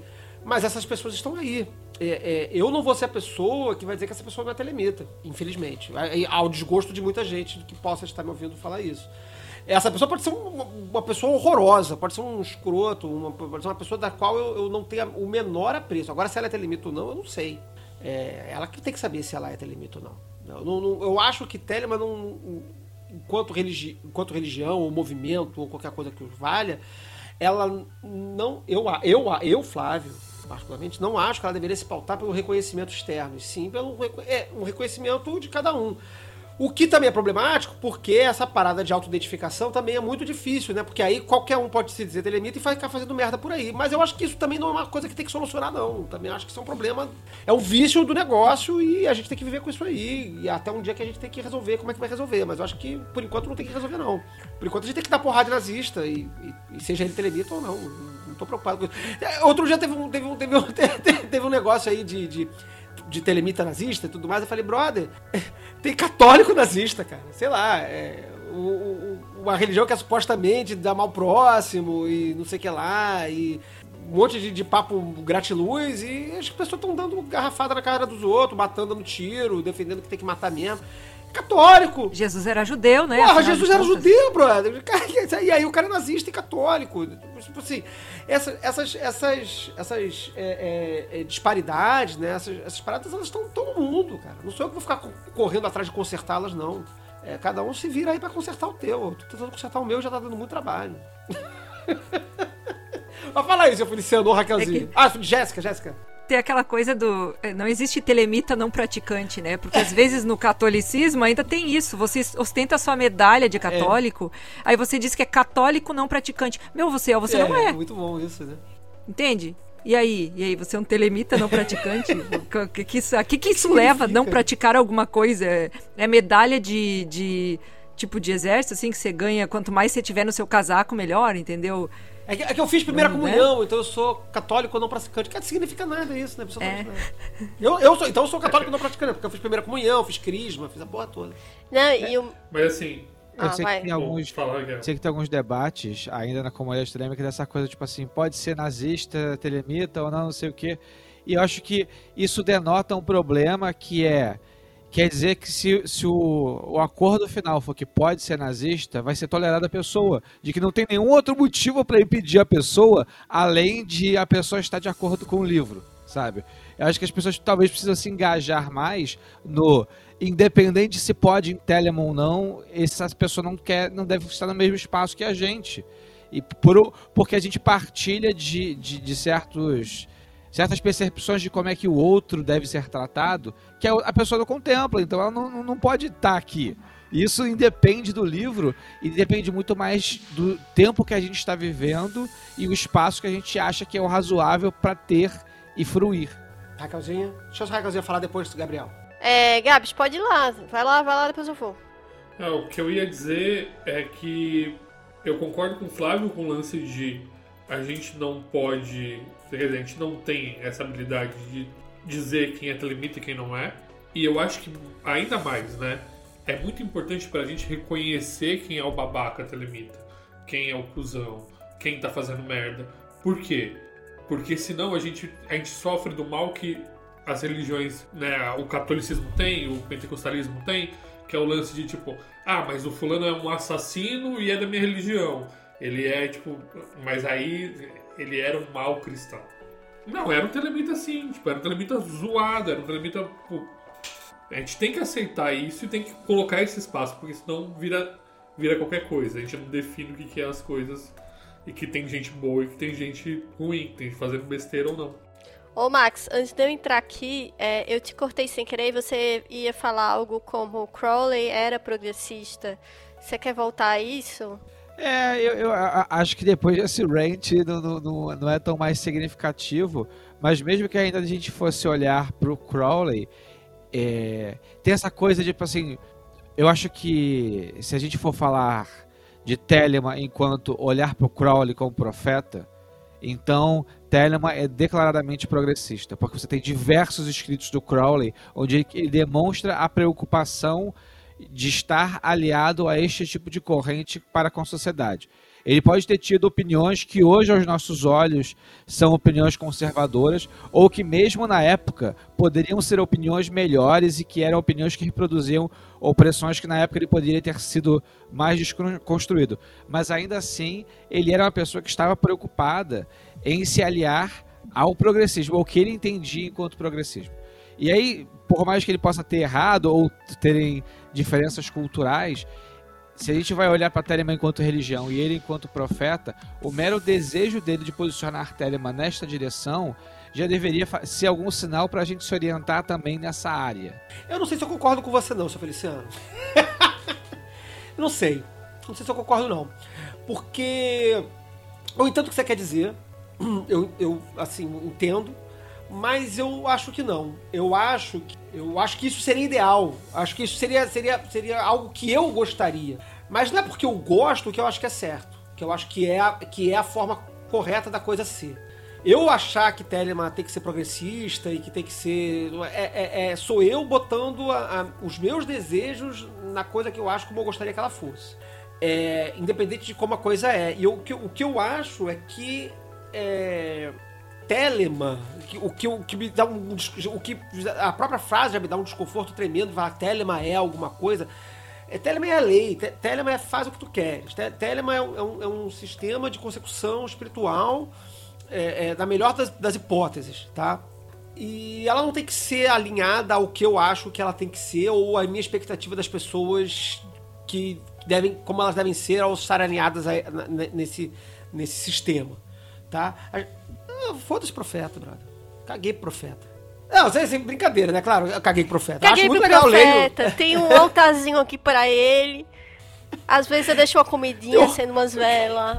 Cacetada de livro ali, só de livro de autoria do cara, comentário, porra toda, né? Mas assim, é... mas, eu, mas eu acho que a, a grande graça do, do, nosso rolê, e eu acho que é uma coisa que a gente tem que, que preservar, é a nossa capacidade de criticar o profeta. Se eu vou criticar o profeta, aí, aí é que tá o pulo lugar. Se eu vou criticar o profeta nas coisas que eu não gosto dele, como que eu vou dizer que não pro cara que vai criticar o profeta nas coisas que eu gosto? Aí eu fico sem argumento. Entendeu? E eu, eu estou ciente de que eu dizendo isso, eu estou dando munição para um monte de gente escrota na internet, falar barbaridades das quais eu vou depois brigar com ela. Mentira, que eu não vou fazer mais tanto isso. Mas que, eu, que em outros momentos da minha vida eu ia ficar perdendo tempo no Facebook discutindo com essa pessoa porque ela é uma, porque eu acho que ela é uma, uma idiota. Mas, cara, eu tenho que lamentar profundamente por ela, por achar que ela tá assim, mas eu, eu não vou lá corrigir essa pessoa. Eu cansei disso. Quer ser nazista telemita, brother? Vai ser nazista telemita aí. Vai ser feliz aí. Mas se eu te encontrar na rua, eventualmente a gente pode não ter um encontro muito, muito amistoso. A gente pode sair da mão. E não vai ser pelo fato, pelo fato dela ser telemita que, que eu vou aliviar. Eu acho que pelo contrário. Entendeu? Porque isso, isso bate no, no discurso moral também. Ah, o bom telemita, o telemita que faz o que eu acho que é certo. Foda-se o que eu acho que é certo. Não caguei. O que eu acho que é certo, eu acho que é certo não é porque eu sou telemita, é porque eu, eu tento ser uma pessoa que não é um cuzão, entendeu? É diferente de ser telemita. Telemita não tem nada a ver com isso. Eu acho, eu acho. É, eu acho maravilhoso que essa pergunta provocou muitos sentimentos. E aí, o que, e aí eu até fui anotar assim, tipo, Flávio se doeu com a palavra filosofia. Aí o senhor Feliciano se doeu com a palavra progressismo. Peraí, o que é progressismo? Devagar, do que, que a gente tá falando? Aí o Gabriel fez, peraí, mas dizer que é progressista, que o negócio tá dado, que tá ganho, não, peraí, não é bem assim. Eu amo que cada um se doe em um lugar. E a mim doeu muita coisa. Eu, e, e, assim, é, é, engraçado, né? Se dói é porque aí tá. É uma pergunta meio. que é ferida mesmo, né? E, e eu fiquei pensando aqui, diante do que vocês falaram, e até sobre as coisas que eu acho. E eu acho que vale um esclarecimento aqui. Esclarecimento não, mas vale um ponto que é assim. Calém, é, foco de pestilência, assim. A, a gente é, não é uma entidade telemita, né? Mas aí vai perguntar todo mundo que está aqui sentado, vai dizer assim, ah, eu curto, tem uns livros, tem um, um, um, sentimento, é a minha religião e tal. Não é o meu caso, eu não sei se eu classifico como religião, mas assim, todo mundo tem um pé lá. Mas tem... queria só dizer assim, porque tem gente que não tem, viu, minha gente? Não é só porque tá no FDP ou porque tá é, nas coisas do Calem que é telemita. Isso né? é um bom esclarecimento importante. É, é bom dizer. É, mas aí para as outras coisas, né? Para a pergunta em si. Todas as dores. Eu acho que eu concordo muito com, o Flávio. E vou discordar de todos vocês, Gabriel, seu Feliciano, porque, minha gente, é o seguinte, a gente tem uma instituição, um papa, alguma coisa que diga o que é certo, dogmática, gente não tem a gente não tem nada que diga o que é bom, o que é ruim. E isso é o que a gente mais ama. Esse negócio meio anárquico, meio do tipo, você tem uma lei. E é isso a única coisa que nos une. A única coisa não é, a gente vai aprofundando as coisas. Mas como isso vai reverberar em você e na sua vida e sem controle. Tadadã! E o que é que você vai responder, e a pessoa que você vai ser, e as coisas que você vai é, reagir, enfim a gente na nossa leitura acha incoerente, né? Que, sei lá, parece ser uma coisa sobre liberdade e para ter liberdade você respeita a liberdade do outro, ou enfim. Ou até porque a gente é, sei lá, humano e a gente acredita que o humano vai gostar de humano e que por isso a pessoa, enfim. Mas nem sempre é assim. É, então eu, eu, eu vou realmente discordar. Eu, eu acho que não, a pessoa vai ser quem ela quiser. E ela vai agir do jeito que quiser. Inclusive um filho da puta. Inclusive um filho e da aí, puta. E aí a gente vai lá e se acerta, cai na porrada. É. E aí, vou mais além. Não acho que panfletar. Não acho que é, evangelizar o mundo com a palavra de Telemann seja o rolê, apesar, apesar da gente estar é, em vários loca locais e que a gente, de certa forma, fala sobre. Mas eu acho que nossa fala é muito mais para encontrar amigos irmãos, de, de tipo, pra encontrar iguais e porque a gente gosta de gente parecida com a gente para conversar e para, sei lá, criar uma comunidade que a gente consiga viver de um jeito gostoso, do que de fato é, é mais para achar do que para tornar. E eu acho que é, uhum. eu acho que é mais por aí, sabe? Tipo, eu, eu, e eu fico até com medo desses rolês de panfletário, de achar que o mundo deve ser invadido por Telemann. Eu acho que Telemann diz respeita justo o inverso, que é a alteridade, que é do tipo, essa grande diversidade do tipo. E eu acho que o nosso cenário, o cenário pelo menos que está em volta do Calém, ele é muito diverso. pessoas de diferentes é, religiosidades, ou enfim, ou entidades, ou instituições, e a gente ama isso. Então, ficar publicizando a palavra de telemacho é meio. Caído. Caído, é. É. Ao mesmo tempo que eu entendo a preocupação de que o lugar onde a gente está, que a comunidade onde a gente está inserida, ela tem que ser saudável. É, eu acho que isso é uma coisa. Uma coisa é uma coisa, outra coisa é outra coisa. É. é. Porque não é passação de pano, ah, porque então vai poder ter o cara ser racista, no, nazista ou homofóbico. Não, não, do meu lado não vai ser, brother. Do meu lado vai ser banido, vai ser expulso, vai ser esculachado. Só acho que uma coisa é uma coisa, outra coisa é outra coisa. É, e aí eu acho que é muito mais sobre a gente ser humano, sobre a gente ser político, sobre a gente ser brasileiro, sobre a gente ser, tipo, uma pessoa que lida com outra pessoa, do que de fato sobre uma, uma questão de telema. Eu acho que é, é, assim, eu acho que a gente não vai querer o boy nazista andando com a gente, não porque ele se diz telemita e porque ele vai andar com a gente, mas porque a gente não quer um boy nazista andando com a gente, entende? E aí, não na... é porque ele é nazista e telemita, é porque ele é nazista, cara. O fato dele ser telemita é relevante, mano. É, e, e assim, e, e, eu acho isso até interessante, porque, por exemplo, eu não digo, é, por exemplo, eu sou telemita. Porque eu não acho que isso seja uma tag é, que me defina num lugar de achatamento. No lugar de tipo, ah, eu vou ficar ali com um grupinho das pessoas telemitas e não sei o que, arararara. Eu, eu, eu digo que eu curto, eu digo que eu acho bonita a lei, eu digo que a lei reverbera muito em mim, tal, lá, lá, lá. Porque isso quer dizer que, para mim, é muito importante agir de acordo com a lei vai mudar minha vida, muda a Então eu acho que é muito mais sobre como eu, é, eu penso do que me juntar um monte de gente. É menos categoria e mais agência. E é pior. É que eu tô emocionado com sua fala. Mas é, é, sério, amigo, porque eu também penso muito nisso e eu acho que a gente não dá pra ficar fiscal do telemita e ficar olhando o grupinho, não sei o que, não sei o que lá, não. Agora, pra ficar do meu lado, pra ser meu amigo, pra andar comigo, Aí, né, a gente conversa, é uma outra coisa. E também sobre ser humano, sobre ser uma pessoa que tá vivendo em comunidade. Se fosse sobre uma patota, tinha cumprimento secreto. É. né? É verdade. Cara, pois é, cara. É menos sobre patota e mais sobre agência. Gostei muito da forma como você colocou, Raquel. É muito, muito por isso aí mesmo. Claro que, porra, a gente tem esse monte de comportamento que a gente vai considerar condenáveis e que são condenáveis, né? E, e, e que a gente não tolera. Mas é outra parada. E, e proselitismo também não é o nosso rolê, né? Não é muito. A gente gosta de falar do que a gente gosta, como falou o seu Feliciano, corretamente, né? Ah, a gente gosta muito do negócio, a gente vai falar do que a gente curte, lógico que sim, mas não é pra converter ninguém. É porque a gente gosta, a gente fala do que a gente gosta, quando a gente fala de um filme que a gente curte, quando a gente fala do seriado que a gente assistiu e curtiu, e da música, da banda.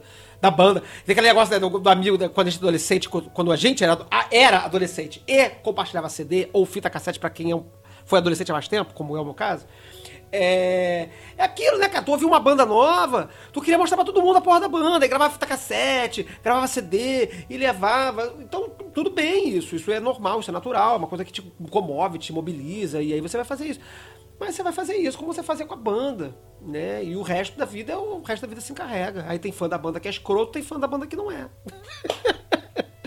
eu concordo, eu concordo muito com vocês é, na parte do não proselitismo, na parte de, de que a gente tem que entender que, tipo, é pessoal e que a gente tem que cuidar do nosso jardim. Acho muito legal. Vírgula. Bacana. Até que, no mundo real, os nossos símbolos não sejam usurpados. Porque o dia que, tipo, escrever 93 for igual a ser racista, aí já não vai ser mais legal usar a camiseta que você gosta, não vai ser mais legal vestir aquela banda. Mas aí, então, amigo. O, o, o, ponto é, você tá usando sua camiseta direito?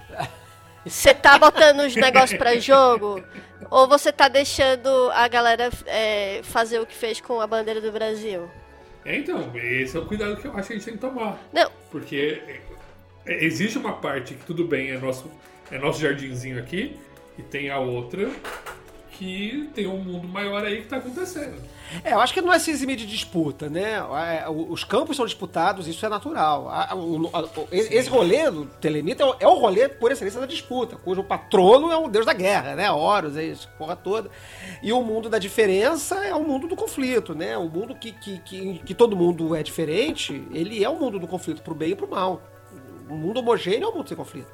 Mas eu acho que isso é uma questão, Gabs, até eu acho que de, de de todos é, os movimentos humanos, assim. Uhum. E essas disputas estão em tudo, assim. Seja, sei lá, a suástica, ou seja, ali eles perderam, mas sei lá, tomara que al- alguém tome de volta. Ou seja, sei lá, questões de movimentos tipo feminismo mesmo, que tem tantas. é, que tem uma diversidade de, de, de feminismo e, e que eles se, e que são divergentes e que às vezes podem até ser é, antagônicos. Ou outros lugares, ou a própria igreja católica, ou a igreja evangélica que se fudeu é, com Jesus, assim. Esse, olha, a- o pior, o pior, pior, pior roubo foi Jesus. O que fizeram com Jesus, coitado. Eu, eu, eu- Ra- Raquel, nossa, nossa não telemita cristã. não, é. Não, sei lá, né? Essas Tô coisas. brincando contigo, eu concordo com o que você tá falando. Mas assim, coitado de Jesus, agora eu vou parar de dizer que eu não curto Jesus porque a galera fudeu com o nome dele? Não, eu curto Jesus, galera. Mas é, eu concordo com o que o Gabi está falando, eu, eu entendo a preocupação dele, mas é uma preocupação sobre a qual a gente não tem controle. Assim, sinceramente. O melhor. E, e que eu, e que eu acho que isso responde à pergunta do Caio na parte final dele, né? O que, que a gente pode fazer? O que a gente pode fazer é não, é não ser cuzão. É, é- é- e aí a gente ser espelho do que a gente acredita. É a gente tentar fazer o, o- o que a gente acha que tem que fazer. E, e aí se cercar de pessoas que a gente acha que são legais e com isso tentar evitar esse tipo de captura, né? Como aconteceu com a suástica, como aconteceu com a imagem de Cristo, como aconteceu com uma série de outras imagens, enfim, né? A suástica é um exemplo é, é, muito, muito emblemático, né? E, e- e outro dia mesmo, é, é, é muito. e se tornou um problema, falando pontualmente da suástica, né? Acon- Atual, quer dizer, uma coisa que aconteceu 50 anos atrás, né? Se- 50, 70 anos atrás, né? Que acabou, uma guerra que acabou 70 anos atrás. é, e que hoje você tem uma tentativa de recaptura do- da suástica, mas que ela é impossível ser capturada, assim, no- no- no espaço coletivo. É muito, muito difícil, muito difícil. E eu fico triste das pessoas que acham que isso vai ser possível fazer agora. Não, não vai. Não vai. vai eventualmente vai, vai passar, eventualmente vai passar. Daqui a, sei lá, quantos séculos, cara. Daqui a 200 anos, talvez. Mas ainda está tudo, tudo muito perto e as pessoas ainda continuam utilizando o símbolo e o símbolo ficou muito, muito associado. É muito ruim mesmo e, e não, tem, não, dá, não tem o que fazer. Não tem que fazer. A única coisa que a gente pode fazer hoje pela gente é a gente tentar fazer as coisas da melhor forma que a gente acha e, e, e disputar. E disputar. Não ignorando a existência, só para concluir, não ignorando a existência do outro. Pelo contrário, reconhecendo que ele tá no mesmo barco que a gente, no sentido de que tá dividindo as mesmas leituras e que, e que eventualmente é uma pessoa que, que, que é reprovável em todos os. e, e eliminável às vezes, né? A gente poderia viver melhor sem ela. Sim. Sendo bem crítico. Mas eu acho que tem uma estratégia que é usada por movimentos sociais, religiões e tudo mais, que a gente também, de certa forma, as pessoas que estão aqui e como elas agem na sua comunidade, eu acho que a gente faz, que é a ocupação. Ocupação, ocupação dos espaços, ocupação dos lugares, ocupação. é, Enfim, o espaço que a gente tem, a gente ocupar. A gente não deixar de fazer o uso. Porque é, é esse lugar vazio que vai ser ocupado.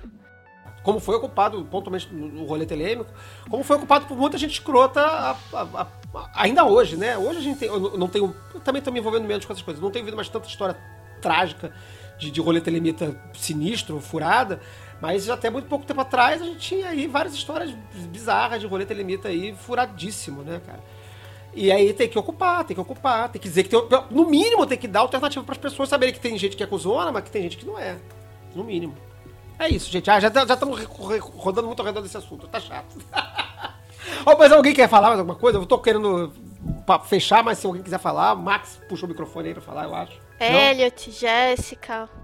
Não? Não? Tá todo mundo satisfeito? Esse papo foi pesado agora. A gente assustou a galera, fala. Tem que parar de fazer essas coisas, irmão. Inclusive, mudando radicalmente de assunto, falei, chamei, chamei o senhor Feliciano pelo seu nome civil agora. Que, que nem é o nome civil dele, inclusive, né? É... que é um outro pseudônimo. Eu tava querendo usar esse programa pra entregar a identidade do senhor Feliciano. E dizer que o senhor Feliciano não existe mais, senhor Feliciano. O senhor Feliciano tem um, tem um outro nome. E acabar com essa piada. O que, que você acha, senhor Feliciano? Eu, eu acho que em certa medida os ouvintes refestelam-se nisso. Então você vai continuar sendo o senhor Feliciano, senhor Feliciano. É, pode, pode deixar assim, não precisa retirar o- os equívocos de me chamar de Max, mas deixa as pessoas curtindo aí.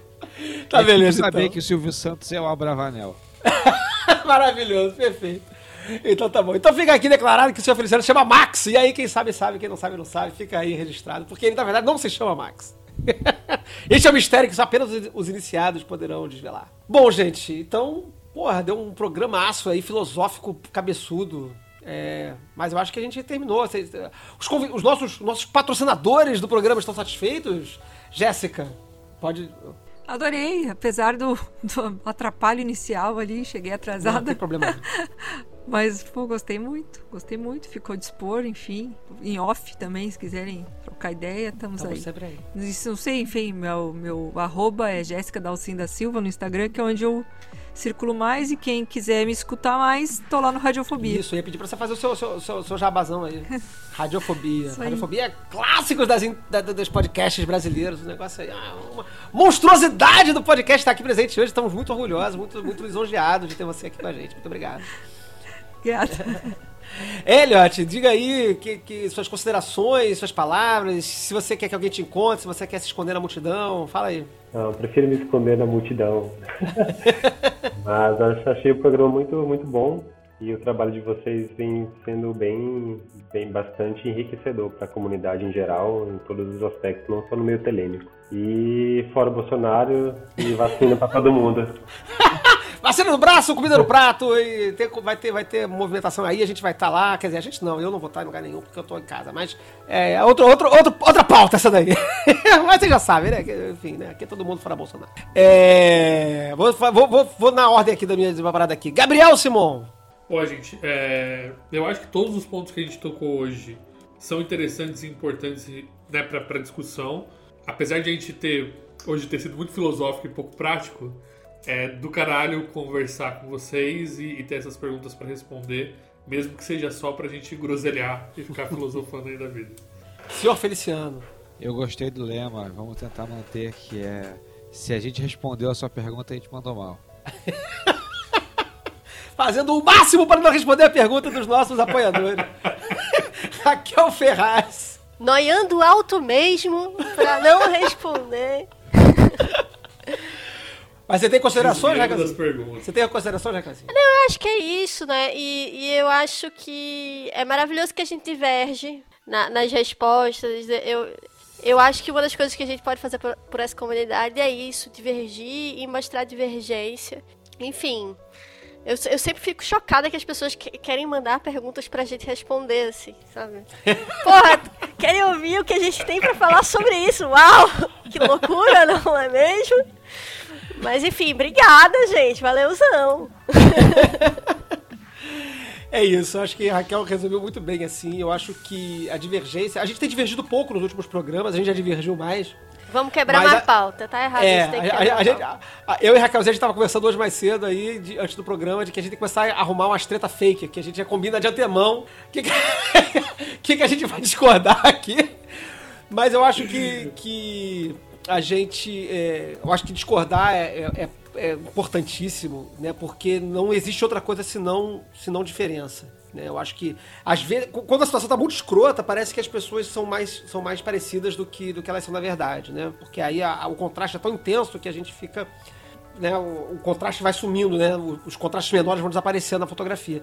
Mas é, é por isso que não, é, nunca vai ser possível uma comunidade toda toda arranjadinha, feliz e contente, que todo mundo concorda, porque nunca vai ter, né? Mesmo que todo mundo entenda a, a importância das coisas, a gente vai sempre divergir em alguma coisa, né? E é assim que a gente cresce, é nesse confronto que a gente que a gente às vezes muda de ideia, às vezes encontrando alguém de pensão diferente que a gente fala, caralho, é mesmo, né? pensando uma, uma groselha aqui, nada a ver. Ou então né? só se diverte com a treta mesmo, gente. É... Ou, ou, não, né? Ou aceita que o outro é diferente e, porra, e, e bora, bora pra frente, né? Desde que, desde que não seja um, um, tão, tão diferente a ponto de ser um escroto, né? Eu acho que a gente tem guardadas, guardados os limites sanitários, a gente que a gente tem que determinar também para cada um, para cada um, acho que a gente consegue viver na nossa diferença, nas nossas discordâncias perfeitamente. Mais uma vez, muito obrigado aí aos colaboradores, aos patrocinadores do Foco de Pestilência, especialmente Elliot, Jéssica, que estão aqui com a gente, e o Caio, que não esteja conosco, mas também a Aline, o Pablo Verone e outros apoiadores também dos, dos níveis Sagrados Guardião, e também de outros apoiadores de todos os níveis. Inclusive, eh, estamos aí conversando a possibilidade de mudar uns negócios aí no financiamento. Eh, aguardem notícias, acho que em breve a gente vai ter mudanças aí no financiamento coletivo. Vai ficar todo mundo feliz, eu acho. Mas vamos ver se vai acontecer mesmo. E, gente, muito obrigado pelo apoio de todos, muito obrigado por esse papo. Eu acho que foi muito maneiro. Espero que vocês que chegaram até aqui tenham curtido essa brisa louca que foi esse programa. E esperamos voltar no próximo programa com, com, com um programa prático, treteiro e que vai ensinar todo mundo a fazer macumba e ficar rico. Ou não. Valeu, galera. Um beijo em todos e 93. Editado por Dodô de Patinete. twitter.com barra Dodô de Patinete.